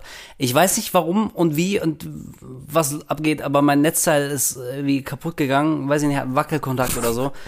Und also, der Laptop ist am Netzteil und der Laptop ist aber so zu mir gedreht, dass wenn ich am Netzteil rumfummel, dass ich nicht sehe, ob er jetzt wieder Strom zieht. Deswegen, boah, ist es super ätzend, ohne Scheiß äh, eine einzige Clownshow hier. Aber jetzt geht's hoffentlich wieder. Ich hab's im Blick. Alles ist cool. Okay. Entschuldigung. Du hast bestimmt super kluge Sachen gesagt, Kolja, stimmt? Ich habe eigentlich nur gesagt, dass, ähm, dass ich die Idee cool finde, dass das Monster das halt nicht willkürlich macht, sondern aus, hm? aus Angst. Aber viele Szenen für mich sprechen da ein bisschen dagegen, wie zum Beispiel das mit der Freiheitsstatue. Da darf man nicht so lange drüber nachdenken, weil warum sollte es als Schreckreaktion das, den Kopf abbeißen und das kilometerweit durch die Luft schleudern oder irgendwie rumwerfen? Ey, das vielleicht ist, das ist, glaube ich, eher so ein Ding, was einfach cool aussehen soll. So. Hm. Bin ich der Vielleicht Meinung. ist das Monster erwacht, kam aus dem Meer ähm, und sah erstmal, ja, so ein, ein, ein riesiges menschenähnliches Wesen, was so groß war wie das Monster selber. Und das ist ja, ich, ich weiß nicht, ob das jemals wirklich offiziell bestätigt wurde, aber irgendwie ist es so ein, so ein Trivia-Fact, der hat sich mittlerweile festgesetzt, dass es ja quasi auch nur die Babyform von so einem Monster ist. Es ist im Prinzip ein Kind, es ist ein verängstigtes Kind. Und äh, also aus, aus Angst, dass auf einmal so eine, so eine Riesengestalt steht, hat es ihm den Kopf abgerissen. Können Sie das überzeugen? Nein, weiß ich nicht. Ey, keine Ahnung. Vielleicht war es irgendwie einfach eine, eine Bullshit-Erklärung, aber ähm, mir ging es eigentlich jetzt auch gar nicht so sehr um den Schwanz oder die Hände oder was die Brücke kaputt macht, sondern dass sie generell einfach kaputt gemacht wird. Und zwar so, dass das eben mit, mit echten, ungefakten Aufnahmen der echten Brooklyn Bridge kombiniert wurde und das macht der Film einfach ziemlich oft und das macht er ziemlich geil und mein Punkt ist einfach, dass das tricktechnisch schon ziemlich krass und ziemlich beeindruckend war und ähm, ja, wie, wie wir am Anfang gesagt haben, ich finde, der besteht immer noch. Vielleicht war das Monster einfach piss, dass ein Satellit auf seinen Kopf gefallen ist oder so, ich weiß es nicht. Du spielst auf die Endszene an. ja, ja. ja das, das, das haben sie später dann nochmal aufgegriffen, aber ja. Ja, ja, ja, ja, ja. Darüber müssen wir noch äh, reden. Und äh, du hast es gerade schon angerissen, das ist vielleicht so ein bisschen, ich weiß nicht, wie ist es bei dir? So Highlight, Fragezeichen, ist die Tunnelszene. Also zumindest eine meiner Lieblingsszenen im gesamten Film. Unsere ja. Helden Clique Crew schlägt sich durch die Tunnel, das ist schon unheimlich genug. Mhm. Bei kompletter ähm, Nachtschwärze zum Glück haben sie Infrarotsicht ähm, und sehen dann, dass sie von so seltsam parasitären, schnatternden, rasselnden Spinnenwesen verfolgt werden, die dann auch äh, Marlina, äh, Lizzie Kaplan beißen, was zu ihrem tragischen Ende führen wird. Ich mochte die Tunnelszene immer ziemlich gern. Ich mag die auch mega gerne. Also dieser ganze Aufbau, diese komplette Dunkelheit und wirklich diese Panik, die übertragen wird halt durch dieses Kamerashaken, weil ich finde, in diesem Moment trägt das super zur Szenerie bei, dass die Kamera so panisch hin und her rast, im komplett pechschwarzen Raum ähm, und wo man nur zwischendurch diese Monster auf, aufploppen sieht. Das Einzige, mhm. was mir jetzt nochmal aufgefallen ist, wo ich den nochmal geguckt habe, was leider für mich so richtig die Szene teilweise einreißt, ist das Geräusch, was die Monster machen. Ja. Alter, Ey. ich weiß nicht, welcher Vollidiot da saß und dachte sich, dass das ein cooler Monster-Sound ist. Dieses Ey, Ey, Leute, pass das, auf. Das machst du erschreckend gut nach. Ich, ich spiele das jetzt ein.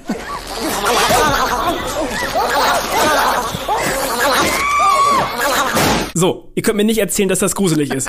Also zwischendurch machen die halt so eine komischen, hochscreechenden ja. Monster-Sounds, die voll okay wären. Aber dann zwischendurch, während ja. das Ding in die Kamera springt, das klingt so affig, so bescheuert und es klingt vor allem nach so einem Soundsample, was einfach jemand von so einem, von so einem Sample äh, Folder einfach in den Film reingezogen hat, in die Timeline und war so, ja, ich glaube, mein Job ist getan heute. Das lassen wir mal. also, also jetzt, jetzt, wo ich das wieder ja. gehört habe, weißt du, uh, ich habe richtig so einen kurzen Moment gehabt, wo mir das unangenehm war, weil es sich so bescheuert angehört hat. Und witzigerweise, ich habe die Szene vorhin dann nochmal auf YouTube rausgesucht und irgendjemand meinte so, man, that sound is so scary. das wird sich verarschen. Wirklich? Hat jemand, hat jemand im Kommentar geschrieben, es wird sich verarschen. Nee, ey, ohne Scheiß, das ist auch so ein Detail, ich vergesse das auch immer wieder. Ähm, das war gestern oder vorgestern, als ich den Film gesehen habe und das, also ich bin da auch drüber gestolpert, weil Witzig, ich ja. weiß nicht, mein Hirn scheint das immer wieder zu löschen, aber ich wirklich, ich, ich vergesse das einfach, wie bekloppt das klingt. Also ich muss auch sagen, ich finde die Idee, dass so sich äh, so, so Parasiten von dem Cloverfield-Monster so lösen ähm, also nicht nur unheimlich, sondern es ist natürlich auch eine smarte Methode, irgendwie die, die Menschen, denen wir den ganzen Film überfolgen, in irgendeiner Art und Weise ähm, Kontakt aufnehmen zu lassen ja. zu dem eigentlichen Monster. Weil sonst, also sonst haben die nie wirkliche Berührung. Und deswegen hat irgendjemand die Idee von diesem Parasiten bekommen. Ähm, und äh, ist auch eine coole Idee, ist eine smarte Idee. Ähm, ich, ich glaube, das hätte viel, viel unheimlicher gewirkt, wenn die komplett stumm gewesen wären, weil, ey, ohne Scheiße, ich habe mich da schon so oft drüber aufgeregt. Es geht mir bei Filmen auf den Sack, es geht mir bei Spielen auf den Sack, dass jedes gottverdammte Monster, wenn es im Bild ist, erstmal so ein fucking Brüllen loslassen muss. Ob sie klein sind, ob sie groß sind, es ist egal. Jedes Vieh macht so ein und das Alter, das ist so ein fucking Klischee. Das, das fuckt mich so ab. Und dass selbst diese kleinen Spinnviecher irgendeine Form von Geräusch machen müssen, das ist wirklich, wirklich ätzend. Also ich gebe ich geb dir recht, das war keine gute, äh, keine gute Entscheidung. Ja, und wenn schon ein Geräusch sein muss, dann lass es doch wenigstens ein cooles, durchdachtes Geräusch sein und nicht sowas. Es wirkt halt wirklich wie, Praktikant hatte mal eben ganz kurz äh, Zeit und hat dann einen Soundfall reingezogen. So, lass es doch wenigstens irgendwie unheimlich oder außerirdisch wirken weiß ich nicht, was da der Ansatz sagt. Aber hey, vielleicht ist es so, so, so eine Kleinigkeit, auf der wir uns aufhängen. Vielleicht findet ihr es da draußen wirklich gar nicht so schlimm und dann ganz so, warum zieh, hängen die sich auf so einer Kleinigkeit jetzt gerade auf? Aber ich fand es irgendwie in dem Moment ganz affig, weil alles andere an dieser Szene finde ich super cool inszeniert und, und super gruselig, wenn man sich hineinversetzt. Aber diese Stelle ist eine von vielleicht zwei, drei Sachen im Film, die mich so ein bisschen rausreißen. Aber soll ich dir sagen, dass diese Szene um ein Haar noch bekloppter geworden wäre? Oh, hau, diese, die, die Spinnviecher waren nämlich eigentlich erstmal Puppen. Das waren so Animatronics, das waren Puppen ähm, und dann haben sie beim Dreh aber gemerkt, das wirkt überhaupt nicht, das sieht richtig beschissen aus. haben, haben die Puppen wieder, wieder weggeworfen? Also nein, natürlich nicht, aber haben sie für den Dreh nicht verwendet. Und alle Schauspieler haben, haben pantom, pantomiert, pantomimisiert, also einfach ins Nichts gespielt und dann wurden per CGI diese Spinnen reingesetzt. Also da würde ich echt gerne mal sehen, wie das ausgesehen hätte, wenn mhm. die so gegen, gegen echte physische äh, so, so, so Puppen und so, so äh, Modelle äh, gekämpft hätten. Also, aber also ich, ich finde es voll interessant, dass irgendjemand dachte, das würde mit so kleinen Puppen funktionieren. Es muss ja richtig beschissen ausgesehen haben, weil irgendjemand, also, weiß ich, so ein Ding hat ja, so ein Film hat ja auch Budget und so und irgendjemand hat es ja wahrscheinlich bis zum letzten Dollar durchgerechnet und irgendjemand muss dann die Entscheidung getroffen haben, ey Leute, tut mir leid, ähm, aber wir müssen noch mal die Rechner anschmeißen, wir müssen so Spinnviecher rendern. Das hat äh, länger gedauert, das hat dann mehr Geld verschlungen, aber ähm, äh, also das, das bedeutet für mich, dass, dass die, die erste Version dieser Szene mit den Puppen total beschissen ausgesehen haben muss. Nur so ein kleiner Spaßfakt am Rande ähm, hätte also echt noch mieser sein können. Aber also, ne, ich glaube, da sind wir uns einig. Sehr, sehr coole Szene. Ich mag dieses kleine Detail, dass die Ratten dann so aus der Dunkelheit ähm, so äh, rausgerannt kommen und, und die, unsere Figuren sagen doch so, das ist komisch, die rennen alle in dieselbe Richtung und da weißt du schon, oh fuck, irgendwas kommt jetzt. Oh, ja, das ist irgendwie, ist eine äh, unheimliche Vorstellung. Naja, und eben, dass der, der Biss von Marlina, ähm, dass der dann quasi zu so einem echt überraschenden und, und krassen und echt ekligen Tod führt, das ist natürlich noch so äh, Bonus obendrauf. Ja, ich finde es auch cool, wie es irgendwie inszeniert ist, weil du kommst halt zusammen mit den Protagonisten in dieser Krankenstation an oder zumindest in diesem Lazarett, wo Leute schon mal irgendwie behandelt werden. Das Militär ist dort vor Ort und versucht irgendwie zumindest ein paar Leute zu retten. Und ich glaube, wenn ich es gerade noch richtig weiß, kann, ich kann auch falsch liegen, aber ich bin der Meinung, wo ich es jetzt zuletzt gesehen habe, dass wenn sie reinkommen, da wird irgendwie jemand mit der Trage, glaube ich, so rausgeschoben hm. oder ja, ran, ja, und man ja. hört ganz leise im Hintergrund so, we have a bite here. So. Ja. Und ähm, das ist eine ziemlich coole Art, um schon mal anzudeuten, dass, oh, wenn du gebissen wirst, das kann nicht gut sein. Da, da steckt noch was hinter so. Und dann, ja, eskaliert das Ganze auch recht schnell. Nach so fünf Minuten oder sowas fängt dann ja an, fängt sie dann an, so Blut aus den Augen laufen zu haben und dann eskaliert das halt super, super schnell. Die Leute greifen, greifen sie und wollen sie wegbringen und dann sieht man nur hinter so einer Wand so ein Platzen, so als, als wäre irgendwas aus dem Körper rausgeschlüpft mit Wucht. Ja, also, dass das für sie kein gutes Ende nehmen würde, das ist ja schon relativ schnell klar. Also ja, nach klar. dem Biss, man, man, man kümmert sich um sie und sie sagt ja, man weiß ja nicht wie. Nee, genau. Du weißt nicht wie. Also du ahnst schon so, oh, das wird irgendeine Form von Konsequenz wird es jetzt schon haben. Und also kurz bevor sie gestirbt, ähm, sie ist ja dann auch echt total blass und mit so hängenden Augenlidern und sagt so, nee, nee, mir geht's gut. Und denkst so, oh, oh, oh. ich glaube, die sieht das Ende des Films nicht. Du weißt aber nicht, was passiert. Und dass man sich dann so ein bisschen, also wir sehen ja nie richtig, was wirklich passiert. Sie wird irgendwie zerrissen, sie zerplatzt, ob irgendwas rauskommt oder ob ihr ob ihr, ihr Blut zum Kochen gebracht wird und sie explodiert, weiß ich nicht. Ähm, also ich, ich habe irgendwie immer das Gefühl, dass also irgendwas kommt da raus. Ja, ich auch, ich auch. Irgendwas schlüpft, ne? äh, irgend so ein ja, Parasit ja. platzt halt aus sie raus, so ein bisschen alientechnisch. Ja, genau, genau, das, das wollte ich sagen, so, dass man so eine kleine Brücke zu Alien schlägt, so, ja, okay, ist jetzt auch nicht die alleroriginellste Idee, irgendwas hat quasi Eier in die abgelegt und, äh, gelegt und rasend schnell bricht dann so ein Parasit aus seinem Körper. Ey, aber ich finde, das ist so, auch so eine Sache. Passiert eben mal. ja, klar, haben wir doch alle schon gehört. Äh, aber ich finde, das ist so eine Sache, wenn, wenn man nicht weiß, dass es kommt, dann kommt es wirklich relativ überraschend und das ist so eine, so eine kleine Spitze. Mm. Entschuldigung. Und auch hier ähm, hat Matt Reeves gesagt, dass das eine Idee war, die relativ spät kam. Also eigentlich sollte in diesem Lazarett gar nicht so irre viel passieren. Das war quasi nur so ein, so ein Übergangspunkt zum nächsten Setting. Und irgendjemand hatte eine geile Idee gehabt, ey, wenn wir schon mal hier sind, dann lass doch irgendwie auch eine, eine coole, eine coole Sache zeigen. So, dann stirbt jemand von denen und warum nicht Malina und dann zerreißen wir sie hinter so einem Vorhang. Und hat super gut gepasst und deswegen ist das, glaube ich, auch so, ein, so eine kleine Spitze im Film. Also schade um Lizzie Kaplan, die hätte ich natürlich gerne noch länger gesehen, aber dem Film tut's echt mal ähm, echt mal ganz gut. Ja, und wenn ich gerade schon von Set Pieces rede, dann glaube ich, haben wir noch eines, was, wie ich finde, so ein bisschen untergeht, weil man gar nicht so richtig checkt, was, äh, was für eine Idee dahinter steckt mhm. und was es auch äh, beim Dreh für, für einen Stress gewesen sein muss. Nämlich Rob möchte seine Ex-Freundin, Namen vergessen, retten, die in einem Haus, äh, Hochhaus fest, Beth, danke, ohne Scheiß, die Namen in diesem Film, ne? die in einem Hochhaus feststeckt ähm, das von einem anderen Hochhaus quasi halb zum Einsturz gebracht ja. wurde. Also äh, sie kämpfen sich dann durch ein ja, schräg stehendes Hochhaus hoch zu Beth und ziehen sie dann äh, von die ist von der Eisenstange durchbohrt, glaube ich, durch, durch die Schulter. Ist das die Schulter? Sie ja, ist ich so glaube zum Boden gepinnt. Genau, ich glaube, es war die Schulter. Da müssen ja. sie so hochwuchten. Ich weiß aber auch jetzt gerade nicht, was es jetzt genau für ein Objekt war. Es war einfach so ein Eisenrohr, ja, ich, ne, wo sie drin Ja, steht. Eisenrohr, Eisenstange, irgendwie sowas. Das äh, Gebäude ist halt einge, halb eingestürzt und dass da dann irgendwelche Stahlrohre wie aus dem aus dem Mörtel gucken. Also das finde ich okay, das finde ich nachvollziehbar. Ich weiß aber auch, ich weiß nicht, äh, wie es dir geht, aber auch da kann ich mich daran erinnern, ähm, Leute fanden es absolut nicht glaubwürdig, dass irgendjemand wirklich da ähm, sich in Todesgefahr begibt und da hochkraxelt ähm, und sich ein Gebäude hochkämpft, was jederzeit einstürzen kann, um äh, seine Ex-Freundin da zu retten. Ist dir das negativ aufgefallen oder fandest du das nachvollziehbar und glaubwürdig? Äh, ich könnte es mir im Zusammenhang für den Hauptcharakter schon vorstellen, dass er da hochkraxelt, dass seine Freunde eben da hochfolgen, eher weniger dann. Also auch, dass ja, okay. er hat mit der Kamera ganze Zeit.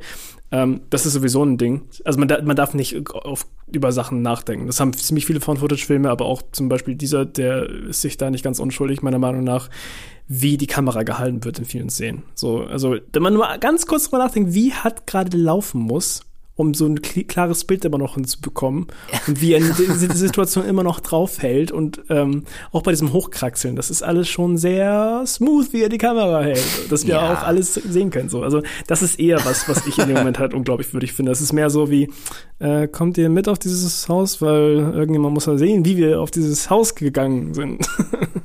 so, ja, aber okay. ähm, wenn man das dem Film ankreidet, dann muss man halt den ganzen Film eigentlich schon in die Tonne treten. Deswegen ist es für mich okay, so, ähm, weil das war ja auch ab, ab der ersten Hälfte dann quasi so die Quest von dem Film, nachdem er diese, ich glaube, das war so eine Voicemail, die er bekommt, richtig? Ähm, warum, von warum Beth er filmt? Dass sie, dass sie noch, nee, nee, nee, dass, dass, dass er so eine Voicemail, glaube ich, von Beth bekommt, dass sie in einem Apartment ist oder sowas und dann. Ach so, ja, ja, ja, ja dass er deswegen sowas. halt ähm. überhaupt dahin geht und. Ähm, ja, also okay, ja, ja das ist so, klar, lustig. Ich habe nie drüber nachgedacht, aber es ist so naheliegend.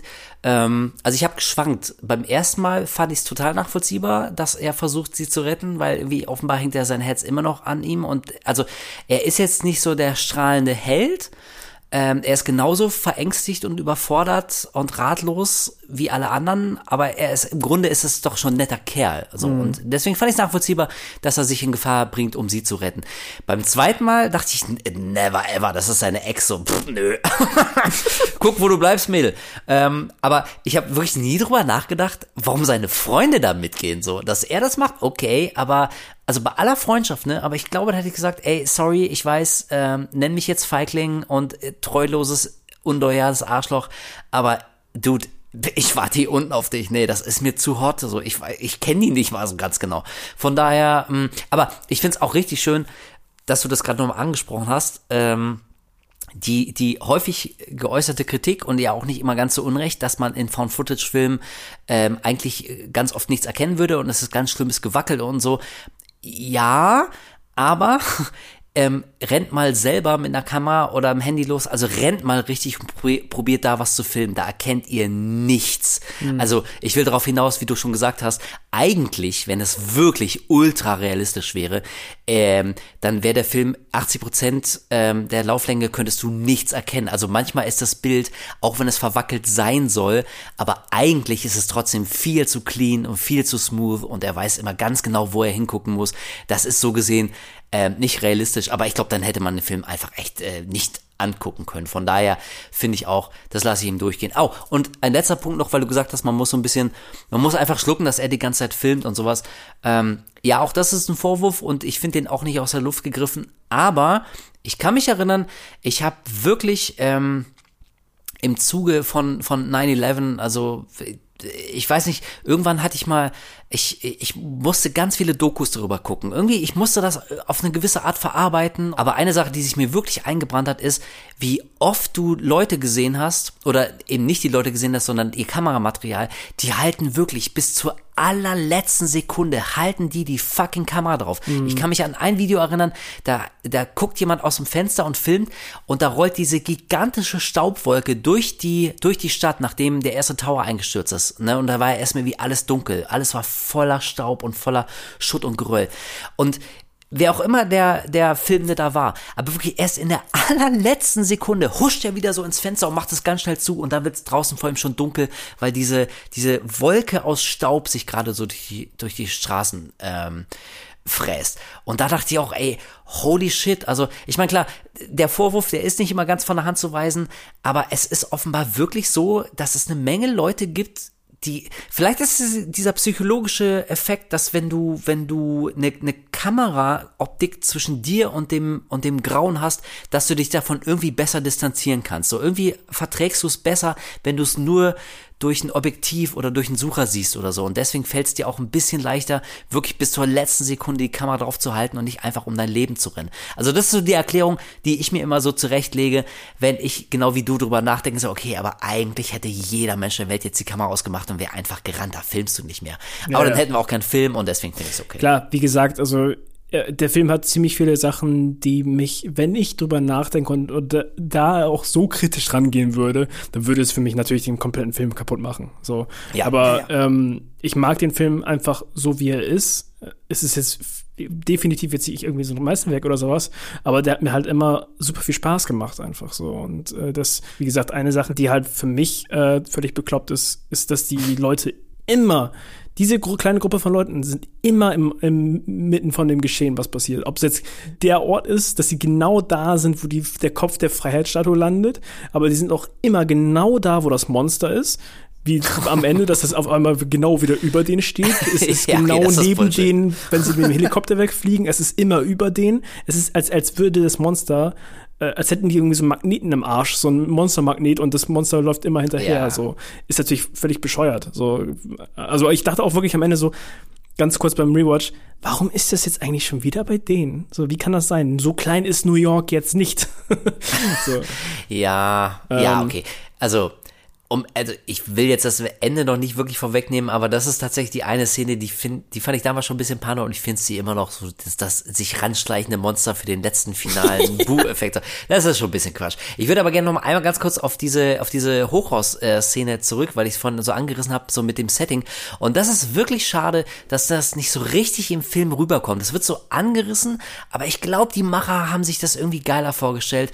Ähm, die haben dann nämlich wirklich, das war natürlich wieder ein gebautes Set, und es war wirklich, also ein, ein Großteil eines Gebäudes nachgebaut, nachgestellt und es war gekippt. Das heißt, die Schauspieler mussten sich wirklich da äh, durch so einen gekippten Flur hochkämpfen. Und Matt Reeves meinte im Audiokommentar, das war total desorientierend. Also für die gesamte Crew, für die Schauspieler, alle, also brauchten regelmäßig auch einen Break, weil es, weil es dann Gleichgewichtssinn ähm, völlig auseinander, äh, mhm. äh, durcheinander wirbelt. Und also man sieht es, wenn die sich diesen den Flurgang da so lang kämpfen. Ähm, aber ich glaube, und das, das hat Reeves auch gesagt, er hat das so angedeutet, ähm, ich, ich, ich glaube, ähm, dass da ein bisschen oder dass es einfach nicht so stark rüberkam, visuell, inszenatorisch, wie das eigentlich gemeint war. Also ich, das wirkt manchmal echt so, als wäre die Kamera einfach nur ein bisschen gekippt, als würde Ja. halt die nicht gerade nicht nicht gerade halten, aber du checkst nicht, dass das ganze Gebäude halt wirklich so einen krassen Linkstrahl hat und die die ganze Zeit abrutschen und sich dagegen gegenstemmen müssen gegen das Rutschen und sich festhalten müssen und so, was die Sache natürlich noch viel gefährlicher macht, wenn du da bist, um jemanden zu retten. Ähm, und also äh, da hätte man vielleicht noch ein bisschen besser ähm, das irgendwie inszenieren können oder im Schnitt noch was retten können. Auf der anderen Seite, das Budget war dann halt irgendwann mal begrenzt und die hatten jetzt auch nicht ewig Zeit. Also wer jemals auch nur ein bisschen was vor Green gemacht hat, der weiß, dass es halt jedes Mal wirklich ein absoluter Hassel ist. Und dann Ja. hast du, wie eben in Szenen äh, auf der Brooklyn Bridge, da hast du ja nicht nur irgendwie unsere drei, vier, fünf Hauptfiguren, sondern da rennen ja auch noch 200 Statisten rum und so. Und äh, das muss ja auch alles durchkomponiert sein, durchchoreografiert sein. Da darf nichts schief äh, laufen. Von daher glaube ich, äh, mussten die auch viele Sachen so üben am Set immer wieder durchgehen. Das zählt natürlich auch in so einen Drehtag rein. Yeah. Und deswegen, ich glaube, hätten die noch mehr Zeit und noch mehr Budget gehabt, dann wäre das vielleicht eine Szene, diese ganze Rettungsaktion äh, in den Hochhäusern, die hätte man vielleicht einfach komplett nochmal neu machen müssen. Irgendwie kam das nicht so richtig rüber und das ist ein bisschen schade, weil das so vor dem, vor dem Finale mh, vielleicht so ja der, der letzte kleine Höhepunkt war. Auf der anderen Seite ist es vielleicht auch nicht so ähm, dramatisch gewesen, weil der Film ja dann auch wirklich fast schon am Ende war. Ich glaube, das ist ja so 15 Minuten, Minuten vor Schluss, äh, Schluss. Dann passiert ja nicht mehr so viel. Unsere äh, Heldentruppe, nenne ich sie jetzt, ähm, ja, kommt quasi zum Evakuierungspunkt. Da stehen die Helikopter bereit. Sie steigen auch in den Hubschrauber, ähm, verabschieden sich nochmal und dann kommt es zum letzten großen finalen Monsterangriff. Und also wir sehen das Monster endlich mal so ein bisschen länger und vor allem schlägt es mit einer seiner Klauen den Hubschrauber äh, auch aus der Luft und er kracht zu Boden. Mm, Und auch hier, also da habe ich gelesen, du hast doch bestimmt den Film gesehen, hier Flug 93 von Paul Greengrass, wo es ähm, um beim 11. September um diese eine entf entführte Maschine ging, die dann in ein Feld gesteuert wurde, weil die Passagiere dann ähm, die Terroristen überwältigt haben und in das Cockpit eingedrungen sind und sie haben die Maschine quasi zum Absturz gebracht, damit die äh, nicht New York erreicht. Hast du den Film gesehen? Flug 93? Äh, witzigerweise, ich glaube ich glaub damals irgendwie, ob war das in der Schule? Ich glaube in der Schule haben wir den Ach echt? Oh krass. Uh. Ja. Ja. den fand ich nämlich auch echt hart. Und auf jeden Fall ähm, ist die Parallele da, dass dieser Film eben auch mit einem Flugzeugabsturz äh, endet und es ist wirklich eine sehr, sehr fiese und bedrückende Szene und also ich, ich kann mich erinnern, beim ersten Mal, ich hatte richtig einen flauen Magen. Also ich habe wirklich eine körperliche Reaktion gespürt, weil mich das, äh, das hat sich sehr auf mich übertragen, so äh, dieses Gefühl in einem Cockpit zu sein, in einem Flugzeug und es rast gerade auf die Erde zu und du siehst das alles aus so einer aus so einer subjektiven äh, Ich-Ansicht. Und äh, dieser Effekt sollte mit dem Hubschrauberabsturz in Cloverfield reproduziert werden. Und ich finde, sie haben es nicht ganz hingekriegt. Irgendwie auch der zieht nicht so richtig. Nee, auch gar nicht. Ich kann auch die Szene, das ist auch wieder so eine der Szenen, wo ich nicht ganz das Ganze ernst nehmen kann, weil die sind die einzigen, die da irgendwie rauskommen und Rob ist irgendwie auch der Einzige, der sein, sein Bein äh, tut im Prinzip nur ein bisschen weh. So. Also, hm, ja, weiß ich nicht. So ein, so ein, wenn sie schon wirklich äh, so einen Hubschraubabsturz aus höchster Höhe da nehmen, ähm, und das wirklich die Wucht von diesem Schlag ist, von diesem Monster, dann, äh, weiß ich nicht. Ja, ja, der, der Pilot natürlich ist tot, ne? Ja, ja, aber genau. unsere, unsere, unsere drei, äh, Dudes und Dudettes, die haben's überlebt. Aber ich meine, ey, vielleicht um das wieder gut zu machen, da kommt dann die Szene, ähm, das Cloverfield Monster, also sie erwachen im Central Park und äh, sind völlig desorientiert, haben den Hubschrauberabsturz wundersamerweise überlebt.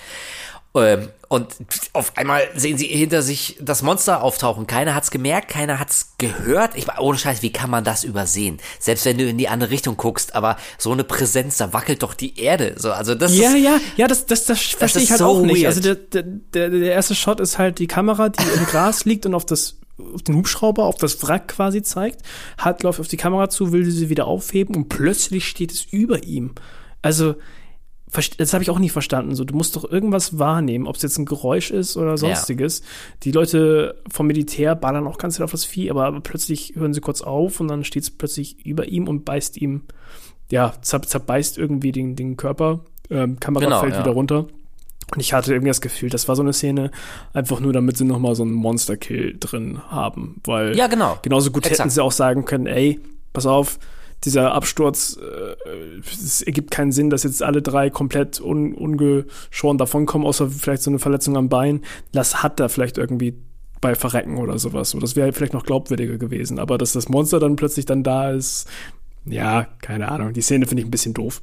Ja, ey, und es ist genauso, wie du sagst. Das ist der einzige Grund, warum die Szene drin ist, weil irgendjemand dachte, das ist jetzt nochmal ein krasser Schocker äh, am, am Ende. Aber ich muss sagen, also auch der, der hat bei mir irgendwie nicht gezogen. Ich weiß nicht, ob ich wirklich jetzt schockiert sein sollte, dass Hut stirbt, weil er war ja quasi die ganze Zeit ähm, so ein, ein Ersatz für mich als Zuschauer. Also ich habe das ja alles durch seine Augen beziehungsweise durch seine Kamera erlebt und vielleicht sollte mich das emotional schocken. Was? Nein, er stirbt. Ey, aber ganz ehrlich, das ist wieder vielleicht das Problem, dass ich zu keiner der Figuren einen emotionalen Zugang habe. Das war mir, sorry, das war mir ziemlich egal, dass der stirbt. Also irgendwie, es war so, ja, ähnlich wie du, ich habe das mehr so als, als äh, Anlass gesehen, das Monster endlich mal so richtig groß zu zeigen und vielleicht mal zwei Sekunden ohne Gewackel. Aber dass jetzt unser Kameramann da gefressen wird, pff, also das hat mich echt total kalt gelassen. Ja, leider mich auch. Und dann ja. äh, ist es ja auch alles schon recht schnell Richtung Ende. Ähm, die beiden Rob und Beth flüchten dann. Auch komisch, dass das Monster nur irgendwie hat angegriffen hat und dann ist es abgehauen wieder oder so. Ich weiß es nicht. Auf jeden Fall nehmen sie dann ja die Kamera wieder auf und verziehen sich in so eine Art Tunnel. Die sind unter einer Brücke. Ja, äh, oder unter, unter einer Brücke war mhm. das, genau. Und sprechen im Prinzip so die letzten Worte und sagen so, ey, falls es irgendjemand findet und wir es nicht schaffen, dann hier, das sind, das haben wir erlebt und vielleicht ja. hilft euch das irgendwie, die Informationen, die wir gesammelt haben, um irgendwas, was auch immer zu schaffen, so.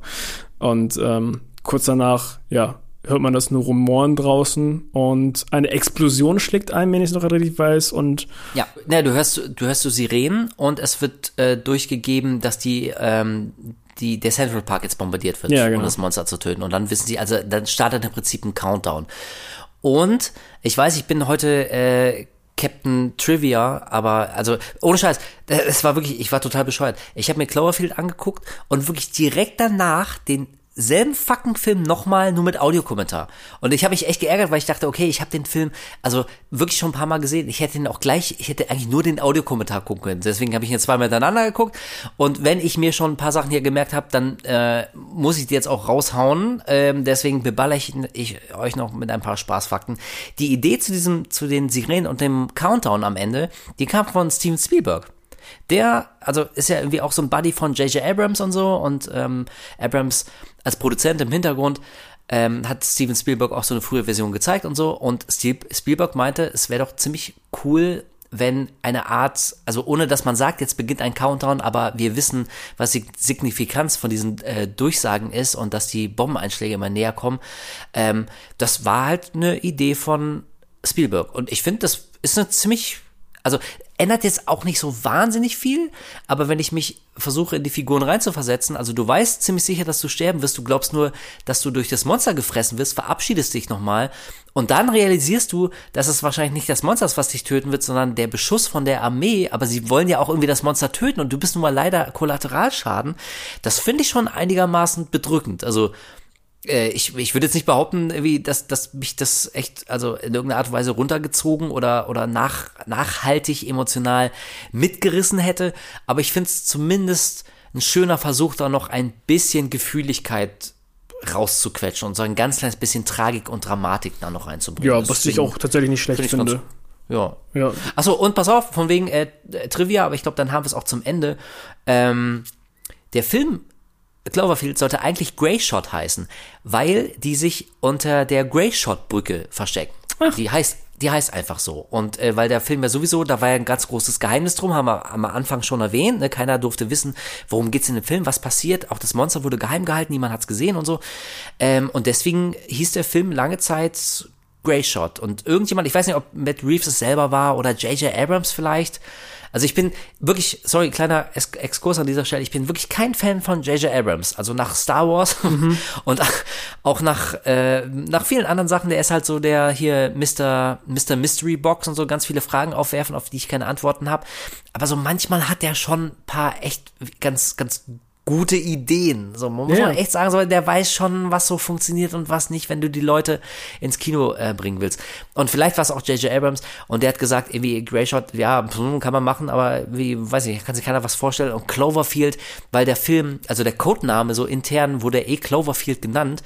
Und dann hat, ich wie gesagt, vielleicht war es Abrams, vielleicht war es auch jemand anders, aber auf jeden Fall hat man sich dann auf Cloverfield geeinigt, weil ich finde, es klingt auch ein bisschen, also Cloverfield so, ähm, hier Kleeblattfeld, ähm, ich finde wirklich, das klingt irgendwie so seltsam, man weiß nicht ganz genau, was es ist und es klingt schon dadurch so ein bisschen ähm, charaktervoller und spannender und nicht ganz so generisch wie Grey Shot, deswegen war das, glaube ich, auch eine ganz gute Idee, den Film dann umzubenennen. Definitiv. Ja, und, und dann haben wir eigentlich nur noch das Ende, und das hast du am Anfang auch schon angerissen. Was sehen wir also, wenn man genau hinguckt, was sieht man denn dann in der finalen letzten großen Einstellung? Dann die beiden äh, springt wieder zurück in der Zeit zu ihrem Urlaub, den sie da zusammen hatten.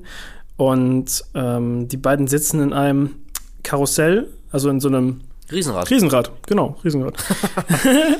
ähm, sitzen in so einer Gondel halt und äh, unterhalten sich da, küssen sich und sowas. Und dann geht einmal die Kamera in Richtung von diesem Beach und man sieht einen kleinen schwarzen Punkt, der ins Wasser abstürzt. Ja, oben rechts da. Ja. Von oben rechts kommt irgendwas und stürzt ins Wasser. Und das wird auch innerhalb des Films nicht gar nicht groß weiter behandelt. So, dann der Film endet einfach dann da. Die sagen nochmal so, ey, lass uns hier die, die letzten Worte sprechen und dann hört der Film halt einfach auf. So, und dann kommen die Credits. Ey, und hast, hast du es beim ersten Mal gesehen? nee, definitiv nicht. Ich auch nicht. Ich hab's auch nicht gesehen. Ich hab's nicht gesehen. Nee. Ja, nee, ich auch nicht. Ich hab's nachgelesen und ich dachte, wait, what? Am Ende sieht man wieder, was ins Wasser stürzt. Und wenn ihr jetzt, falls ihr, ich glaube nicht, dass es irgendjemand gibt, ähm, aber falls ihr den Film nicht gesehen habt und ihr denkt euch jetzt, ja, hä, da stürzt irgendwas ins Wasser, was ist jetzt genau die Bedeutung davon? Warum freut man sich darüber? Ähm, die, die Genese, die Entstehungsgeschichte, woher das Monster kommt. Warum ist da auf einmal so ein Monster? Das wird wirklich im Film nie erklärt. Also wir als Zuschauer, wir erfahren nie mehr, als die Protagonisten wissen und das ist gar nichts. Da ist auf einmal einfach nur ein Monster und legt alles in Schutt und Asche. Und natürlich gab es dann sofort ähm, ja Spekulation und Theorien, äh, woran kann es gelegen haben. Äh, und da sind wir wieder- bei dem Punkt, es gab, glaube ich, ein Alternate Reality Game und es gab so Fake-Webseiten. Yeah. Und hier Rob, unsere Hauptfigur, ähm, haben wir am Anfang gesagt, der hat einen Job in Japan angenommen. Ich, ich weiß nicht mehr, wie die Firma hieß, aber dann gab das so Theorien und es gab so Hinweise und Fans haben, haben so kleine Details entschlüsselt, dass was am Ende ins Wasser stürzt, offenbar ein Satellit von dieser japanischen Firma war. und dieser genau. Satellit hatte eventuell was radioaktiven Scheiß an Bord oder was und dadurch ist irgendwas mutiert oder hat ein Vieh geweckt, was vorher schon am Meeresboden lag. Man weiß das alles nicht so genau. Ähm, ist vielleicht auch nur ein ganz kleiner äh, ganz kleiner Brückenschlag zu Godzilla natürlich. Also ist ja, ist ja logisch, dass sich äh, Cloverfield an Godzilla orientiert und Godzilla ist natürlich auch eine japanische Filmikone 1954 ähm, und, und deswegen glaube ich so diese kleinen Anspielungen auf Japan und die japanische Firma und diesen japanischen Satelliten. Und ich weiß nicht, vielleicht hast du dich damit beschäftigt oder es verfolgt. Ich weiß jetzt auch nicht, was jetzt die finale Ansage war. Also Nee. war das jetzt so? Wird das jetzt erklärt? War es dieser Satellit oder war das alles nur Hirngespinst? Also es war wohl der Satellit, äh, das weiß Okay. ich noch, aber ich kann mich nicht mehr ganz genau dran erinnern, was da jetzt der Background war, ähm, damals als 10 Cloverfield Lane dann rauskam. Ja. Ähm, au- also es ist jetzt ein Film, wo wir jetzt nicht ins Detail drauf eingehen, einfach weil sonst das den Rahmen sprengen würde von diesem Podcast. Aber im Prinzip hat J.J. Abrams damals ein Filmskript von jemandem wohl gesehen, was er ganz cool fand. Und der dachte dann so, hey, warum klatschen wir da nicht noch das Cloverfield-Franchise, was es dadurch halt im Prinzip wurde, noch oben Ja. drauf. So, und deswegen hat der Film zum Ende dann auch noch so ein so ein Cloverfield-Touch. Und der Charakter in diesem Film hat wohl was mit Satelliten zu tun gehabt. Und dann wird da so nach und nach diese Connection halt geschlagen. So. Also da, ich, äh, als der Film damals rauskam und ich den wirklich gut fand, als ich den im Kino gesehen habe, habe ich im Nachhinein so super viele Reddit-Einträge und irgendwelche Fan-Theorien und was auch immer durchgelesen. Und das war auch echt super interessant, was die Leute da alle zusammengebastelt haben. Und wie du schon gerade meintest, diese ganzen Fake-Webseiten, wo man so sein Lore sich zusammenlesen kann, wie bei so einem Dark Souls-Spiel. Ähm, das war super, super interessant, aber ich könnte jetzt nicht zusammenfassen, was da jetzt der Background dahinter war. Das wurde ja auch immer verworrener dann mit dem Film, der danach noch kam. Ja, selbst, selbst wenn man davon, äh, wie man einen Schritt zurücktritt, also du spielst gerade auf, wie hieß es, Cloverfield Paradox, Paradox, ja. an. Vielleicht, vielleicht können wir gleich nochmal, wenn wir, Ganz wenn wir kurz, ja. Cloverfield 1 also richtig abgehakt haben, vielleicht können wir das auch nochmal ganz kurz anreißen, weil ich meine, da sind wir eh schon so halbwegs drin. Ähm, aber, also, das ist einfach was, das wird offiziell im Kontext des Films wird es wirklich nie erklärt, woher das Monster kommt und warum und so. Und das ist so ein Fall, ich finde das 100% okay. Ich brauche keine, keine Erklärung. Also dafür ist das, dafür, das Monster ist einfach nur ein Monster. Und ob das jetzt quasi die Babyform eines großen Monsters ist und deswegen ist es einfach nur verwirrt und panisch und es ist aber nicht wirklich böse, äh, was natürlich dann wieder die Frage aufwirft, okay, wie groß sind dann die Viecher, wenn die ausgewachsen sind? Ähm, aber das reicht mir völlig als Erklärung. Der ist einfach so ein fucking Monster. Ich würde eine Erklärung haben wollen, wenn das Monster vielleicht auch nur vom Design her so speziell ist, dass man einfach drüber stolpert und hängen bleibt. Ich denke an, weiß nicht, bei Attack on Titan. So, das hat mich angemacht. Ich wollte wissen, warum diese Viecher aussehen wie nackte Menschen. Wenn es random Monster gewesen wären, das hätte mich nicht gekümmert. So, ja, greifen Monster eine ne Stadt an und Leute versuchen sich zu wehren. Gähn. Aber ich, das hat mich dermaßen gekickt von Anfang an. Ich wollte wissen, warum sehen die so aus? Und hätte das Cloverfield-Monster, hätte das auch, schon mal vorher, also absurdes Bild, aber wenn es auch ein riesiger Mensch gewesen wäre, okay, dann hätte ich wissen wollen, wait, Moment, wo kommt der her? Ist der künstlich? Ist der, was ist mit, warum sieht der aus wie ein Mensch? Was ist das für ein Vieh? Aber weil es in, in, äh, in der Cloverfield, in der fertigen Variante, wie wir sie kennen, es ist einfach nur ein echsenartiges Monster und Bums aus Nikolaus reicht mir völlig, ob das jetzt der Satellit war, ob das atomar verstrahlt äh, gewesen ist, ob ob es eine krasse, einen krassen Evolutionssprung unter Wasser gegeben hat und das ist das Resultat. Ist alles fein, ich kaufe das alles, weil es letztendlich für mich keinen Unterschied macht. Deswegen habe deswegen hab ich diese Frage äh, nach äh, wie, die, diese, diese Easter Egg-Suche. So, was sieht man am Ende? Ist das ein Satellit? Und, und wie hängt die japanische Firma damit drin? Was für Easter Eggs gibt es? Dieses Alternate Reality Game, diese Fake-Webseiten, das habe ich für mich alles als, als spaßiges Spiel ähm, wahrgenommen, dass man mitspielen kann, wenn man da irgendwie so ein bisschen Fun haben will, wenn man sich so ein bisschen reinknien will. Aber äh, brauchst du nicht, ist völlig überflüssig, ist wirklich was für die Fans und deswegen ähm, fand ich das voll okay, fand ich eher lustig.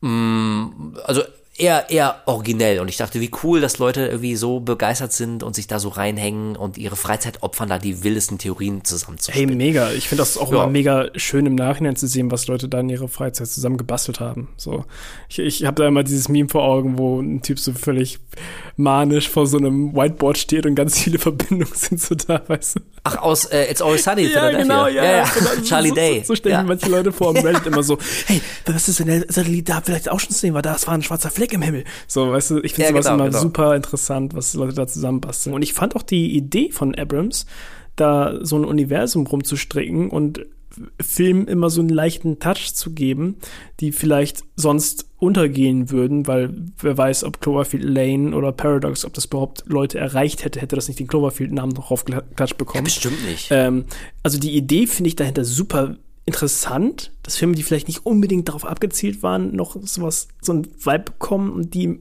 auf irgendeine komische Weise verbunden werden. Aber in der Praxis hat das, äh, um das so ein bisschen vorwegzunehmen, nicht ganz so gut geklappt. Ja, also du hast es, hast du gerade Cloverfield Universe, hast du schon erwähnt, aber das Ja, ist ja. das, woraus, äh, worunter es zusammengefasst wird. Und ähm, ja, also ich bin da auch so ein bisschen, äh, ich, ich zuck da immer so ein bisschen zusammen, weil ich finde, das, das klingt nach einem sexy Marketingbegriff, aber wenn man es mal runterbricht, haben diese Filme wirklich sehr, sehr miteinander zu tun. Und ey, wie du auch schon ausgeführt hast, ey, bei Cloverfield Lane hatte ich das Gefühl, dass da der Cloverfield-Name rangeklatscht wird und dass dann in der Endszene versucht wird, irgendwie nochmal so halbwegs die Kurve zu kriegen zu Cloverfield. Also, ich, ich fand den Film auch echt gut. Du warst ja, glaube ich, ziemlich großer Fan. Du findest den schon ziemlich geil, oder? Ich mag den sehr gerne. Ähm, das Ende reißt einen leider halt wirklich raus, weil es wäre nicht nötig gewesen, da- das raufzudrücken. Und das merkt man dem Film halt sehr an. Aber so Hm, als, als so Kammerspiel, als Thriller Hm. finde ich den rundum richtig schön. Der hat mir super Spaß gemacht. Ich fand den super spannend. Ich finde die Performance von allen Teilnehmenden super, super gut. Äh, Mary Elizabeth Winstead finde ich immer fantastisch als Schauspielerin. Ja, Äh, Fast, kann was. also ich, ich kenne jetzt keinen Film, wo ich sie so richtig scheiße fand oder sowas. Ähm, hier, na, Sag, John Goodman? John Goodman liebe ich auch. Mhm, also super. die Performance von ihm auch. Er ist, er ist wirklich unheimlich in dem Film. Also Ja. du, du hast das Gefühl, der, der ist, uh, irgendwas stimmt mit dem Typen nicht. Der könnte jederzeit snappen und zeigt er auch so. Also Ja. ähm, ohne da jetzt zu sehr in den Spoiler-Bereich zu gehen, für die Leute, die den vielleicht noch gucken wollen, aber äh, das sollte ja mittlerweile bekannt sein, dass das äh, auch mit dem Cloverfield-Ding so verwoben ist, aber halt nur krampfhaft. Ey, der Film heißt 10 Cloverfield 10 Lane. Cloverfield also Lane, wirklich genau. so, ne? Und ja, wie du schon sagst, das Ende ist halt komplett plötzlich Cloverfield und das wird halt so völlig wie mit der, mit der Brechstange reingehämmert, dass es dann auch zusammenhängt. Ja, Ähm. weißt du, also ich finde bei, bei Cloverfield Lane, also zum einen fand ich wie du, ich fand den auch ganz gut. Mich, mich hat so eine Kleinigkeit gestört. Ähm, also für mich hat Mary Elizabeth Winstead, ihre Figur, hat mir nicht genug Fragen gestellt. Also du hast gesagt, wir wollen nicht spoilen und ich finde in dem Fall, weil den haben vielleicht wirklich einige noch nicht gesehen, solltet ihr wirklich mal machen. Also selbst wenn ihr auf Cloverfield, auf den ersten Film keinen Bock hattet und es nicht euer Ding war, Cloverfield Lane ist was völlig anderes, wirklich. Ist ein ganz anderer Film. Ich finde den auch ähnlich wie du gut gespielt, Kammerspielartig, so ein bisschen Psychoterror ist ziemlich cool. Ähm, aber also ich fand nicht überzeugend, die hat mir zu wenig Fragen gestellt. Die hat manche Sachen so hingenommen, wo ich dachte, jeder normal Mensch, rational denkende Mensch auf diesem Planeten hätte eine Milliarde Fragen und ich mache nichts, bis du mir nicht diese Fragen beantwortest. Das fand ich so ein bisschen zurechtgeschrieben und wie gesagt, das Ende so, das ist so, äh, hm, okay. Aber unterm Strich wirklich ähm, kann man sich gut angucken. Ich glaube, der wird einigen von euch ganz gut gefallen. Anders als dann der dritte Film, hier Cloverfield Paradox. Paradox, ja. Ein- war das vor vier Jahren, vor fünf Jahren? Wann kam der raus? Vor vier Jahren. Äh, wenn Vor ich, vier Wenn ich Jahren. das gerade richtig weiß, war der 2018, ist der, glaube ich, rausgekommen. Zwei Jahre Kann nach sein. Cloverfield Lane. Ähm, und war ein Netflix-Film, also eine Netflix-Produktion. Und ich weiß nicht mehr, ob das der Super Bowl war. Das war der Super Bowl. Ja, ne? Das war Da- der Super Bowl. Da ist ein Trailer rausgekommen, wo der Film gezeigt wurde und im Prinzip wurde der Film Shadow dropped über Nacht. So, Ja. der war plötzlich bei Netflix. Da hieß es im Trailer so, ab jetzt bei Netflix. Und dann war so, boah, was? Ein- What? Und, und das war, und man muss dazu sagen, das war zu einer Zeit, wo Netflix nicht nur Scheiße produziert hat. Also die haben, das war zu einer Zeit, wo man dachte, okay, uh, Netflix-Film, das könnte interessant sein. Und als dann aufgeploppt ist, ey, ab jetzt sofort, ihr könnt jetzt alle, die Netflix haben, das Ding aufmachen und ihr könnt einen neuen Cloverfield sehen. Das war schon echt ein richtig geiler Marketingstreich. So, das hat super viele Leute auch wahrscheinlich zu der Plattform gebracht und alle Auf hatten jeden Bock. Fall. Ich hatte richtig Bock, den anzugucken. Ja. Ich weiß auch, dass wir im Büro geredet haben ähm, und man so, ey, ich will nach Hause und sofort den, den Film reinschmeißen. Und man muss leider sagen, also ich muss sagen, es ist, glaube ich, einer der schlechtesten Filme, die ich je gesehen habe. Also der, ich, ich finde den richtig, richtig extrem scheiße.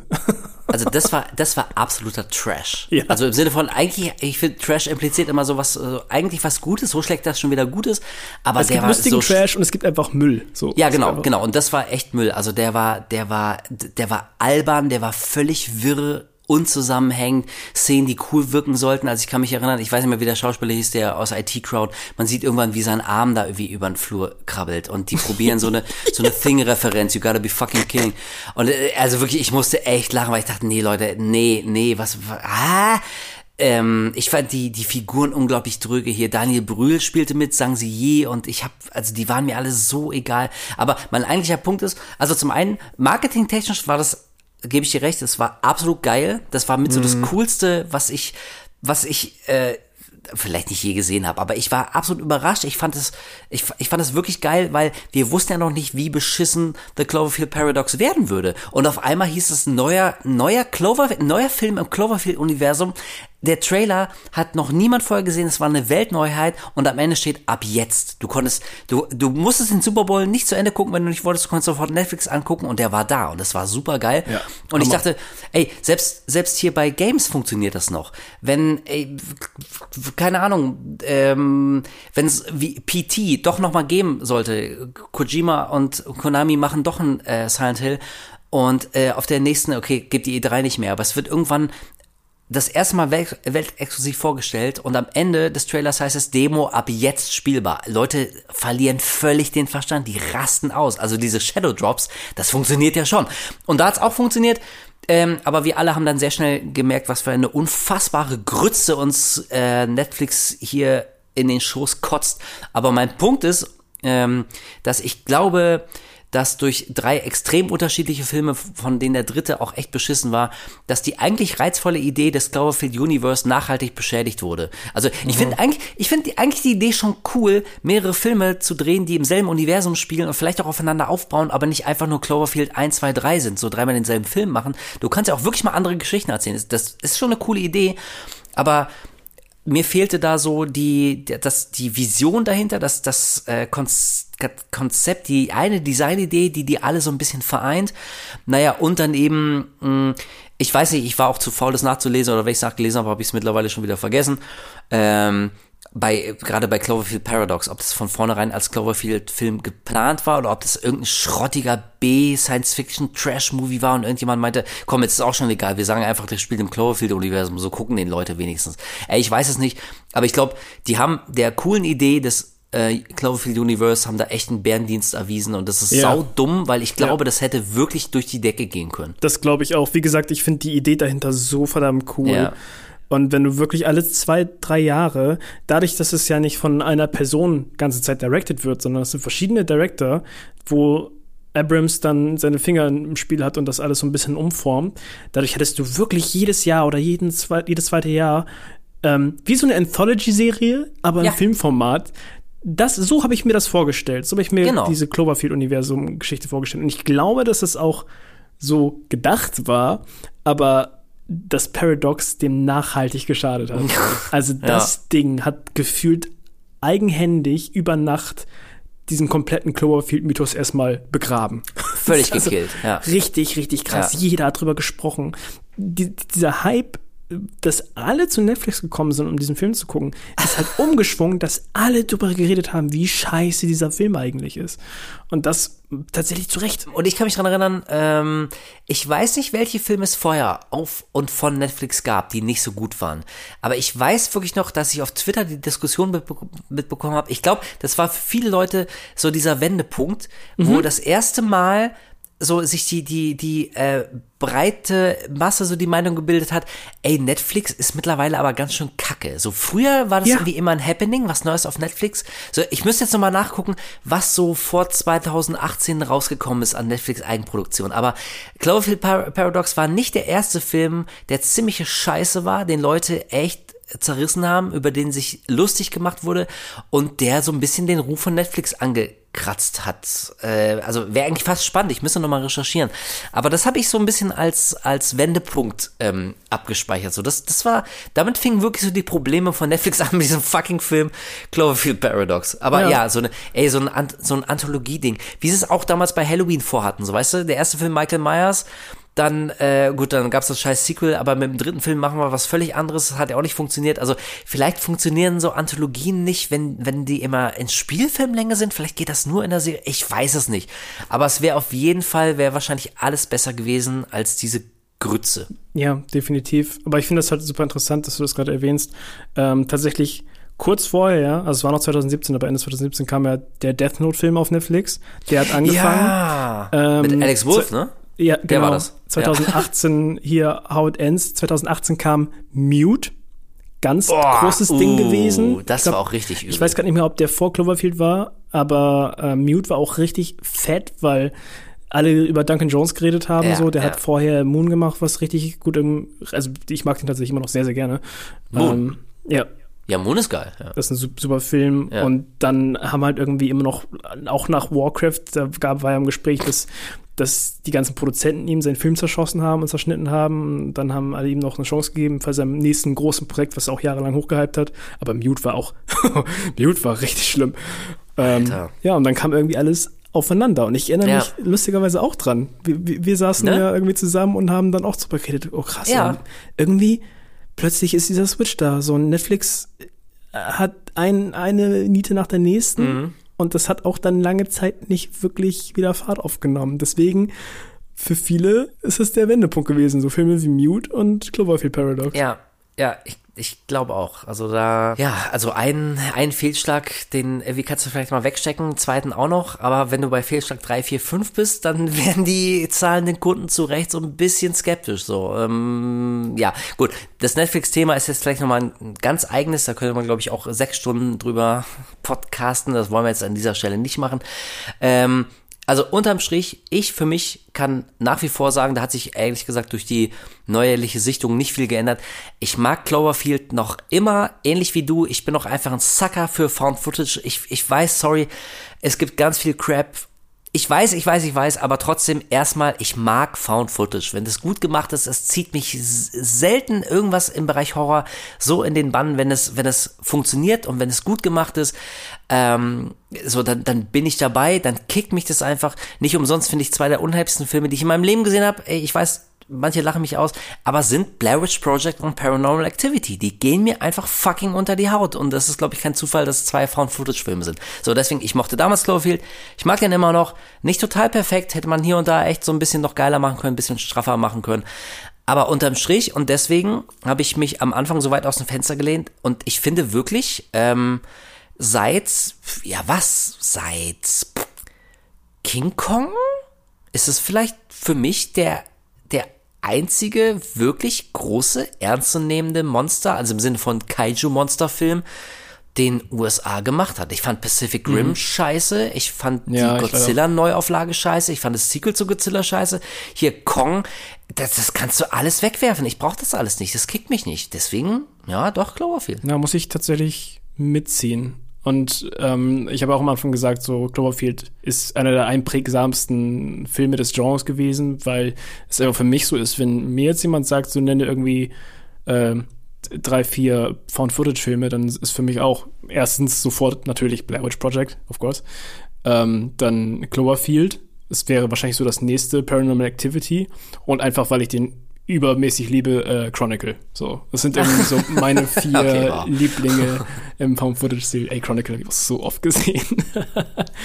hm, okay, ja, ja. aber ja, ich mag ich mag den sehr sehr gerne. Ja, yeah, okay, okay, okay. Auf jeden Fall besser als Fantastic Four von Josh Trank.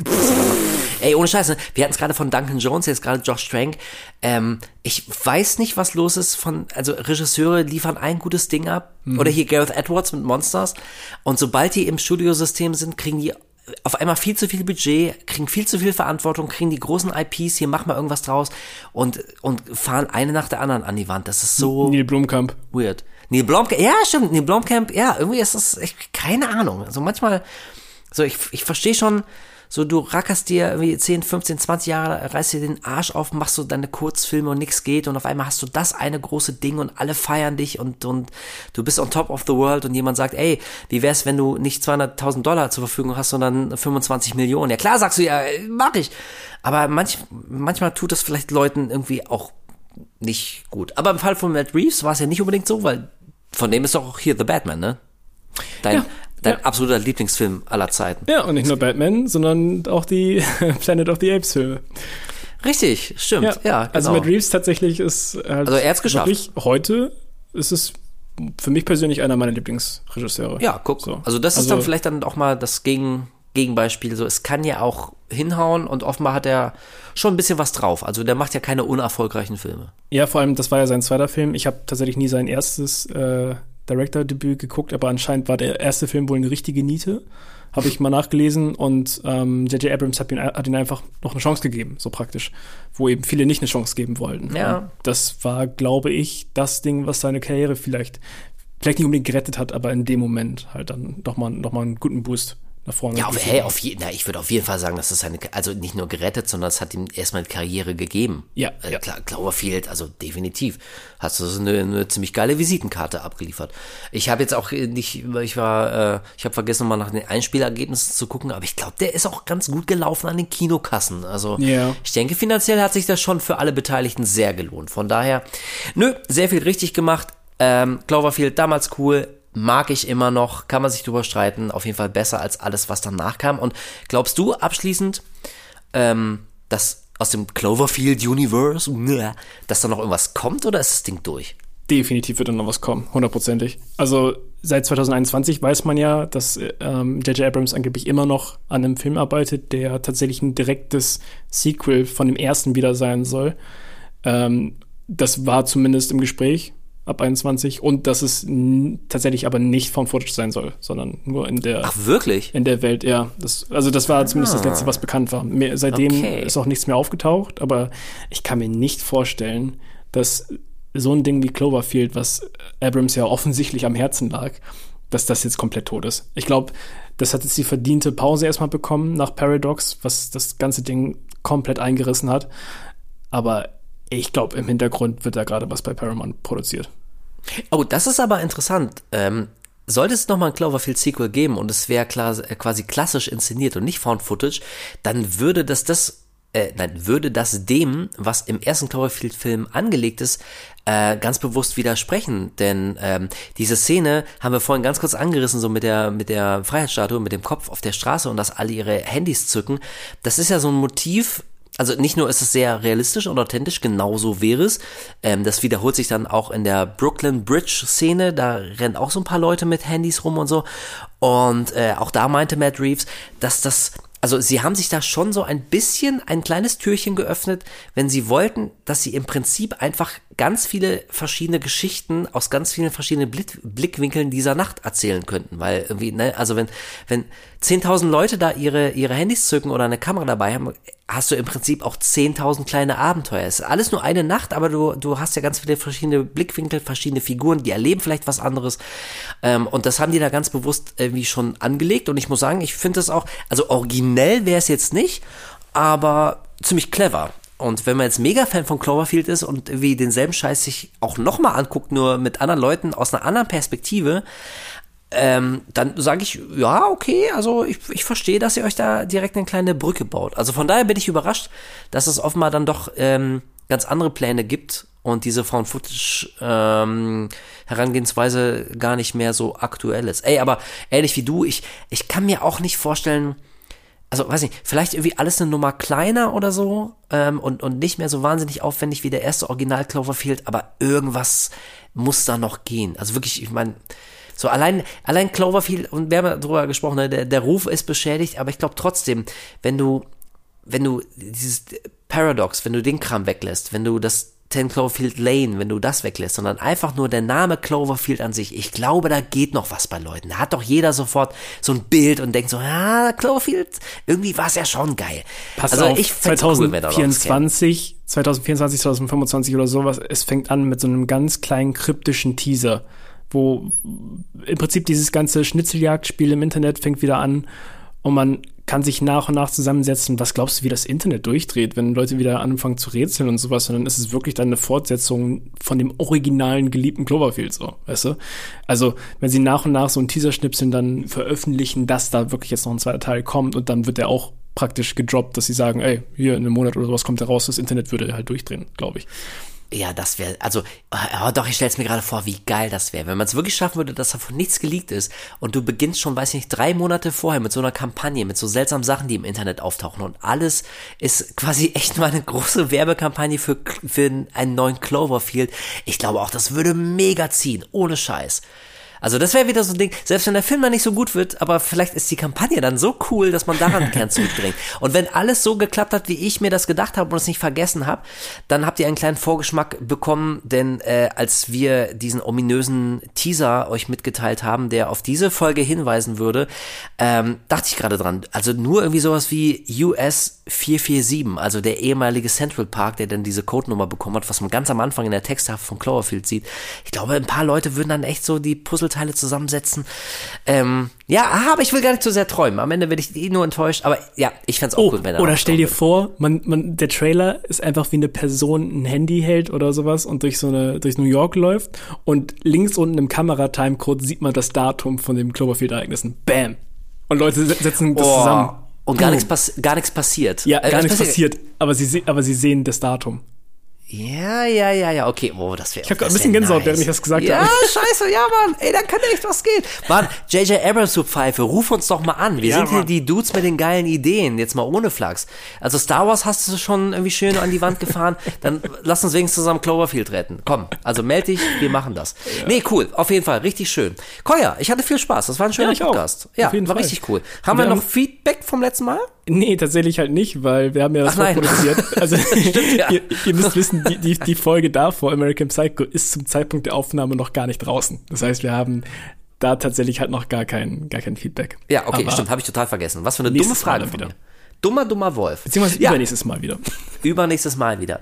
Ja, äh, Kolle, das heißt, äh, wir sprechen uns wahrscheinlich in den nächsten Tagen nochmal, damit wir für euch da draußen, liebe Leute, ordentlich was vorproduzieren können, damit du, allerliebster Kolja, frohen Mutes in den Urlaub entschwinden kannst, damit du ein bisschen chillst, damit du deine Batterien auflädst. Äh, wenn du nicht jeden zweiten Tag mir rotzbesoffen ähm, schmutzige Nachrichten schreibst, sehe ich das als persönliche Beleidigung. Ich will, ich will, ich will Nachrichten, ich will Fotos.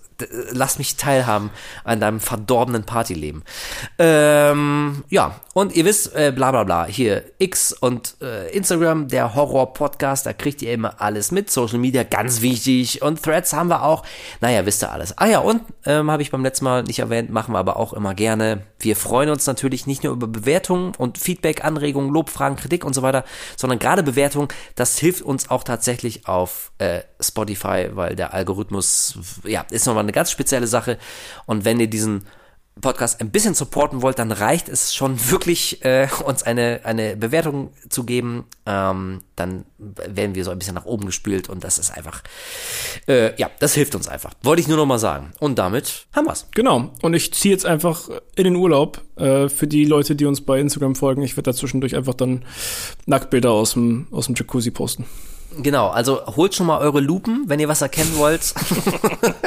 Meine Mann. Kolja lässt richtig tief blicken. Ja, cool, Leute, war, war cool. Ich hatte viel Spaß. Ähm, wir hören uns beim nächsten Mal. Bleibt sauber, bleibt gesund und in zwei Wochen kommt dann die nächste Ausgabe. Also seid am Start.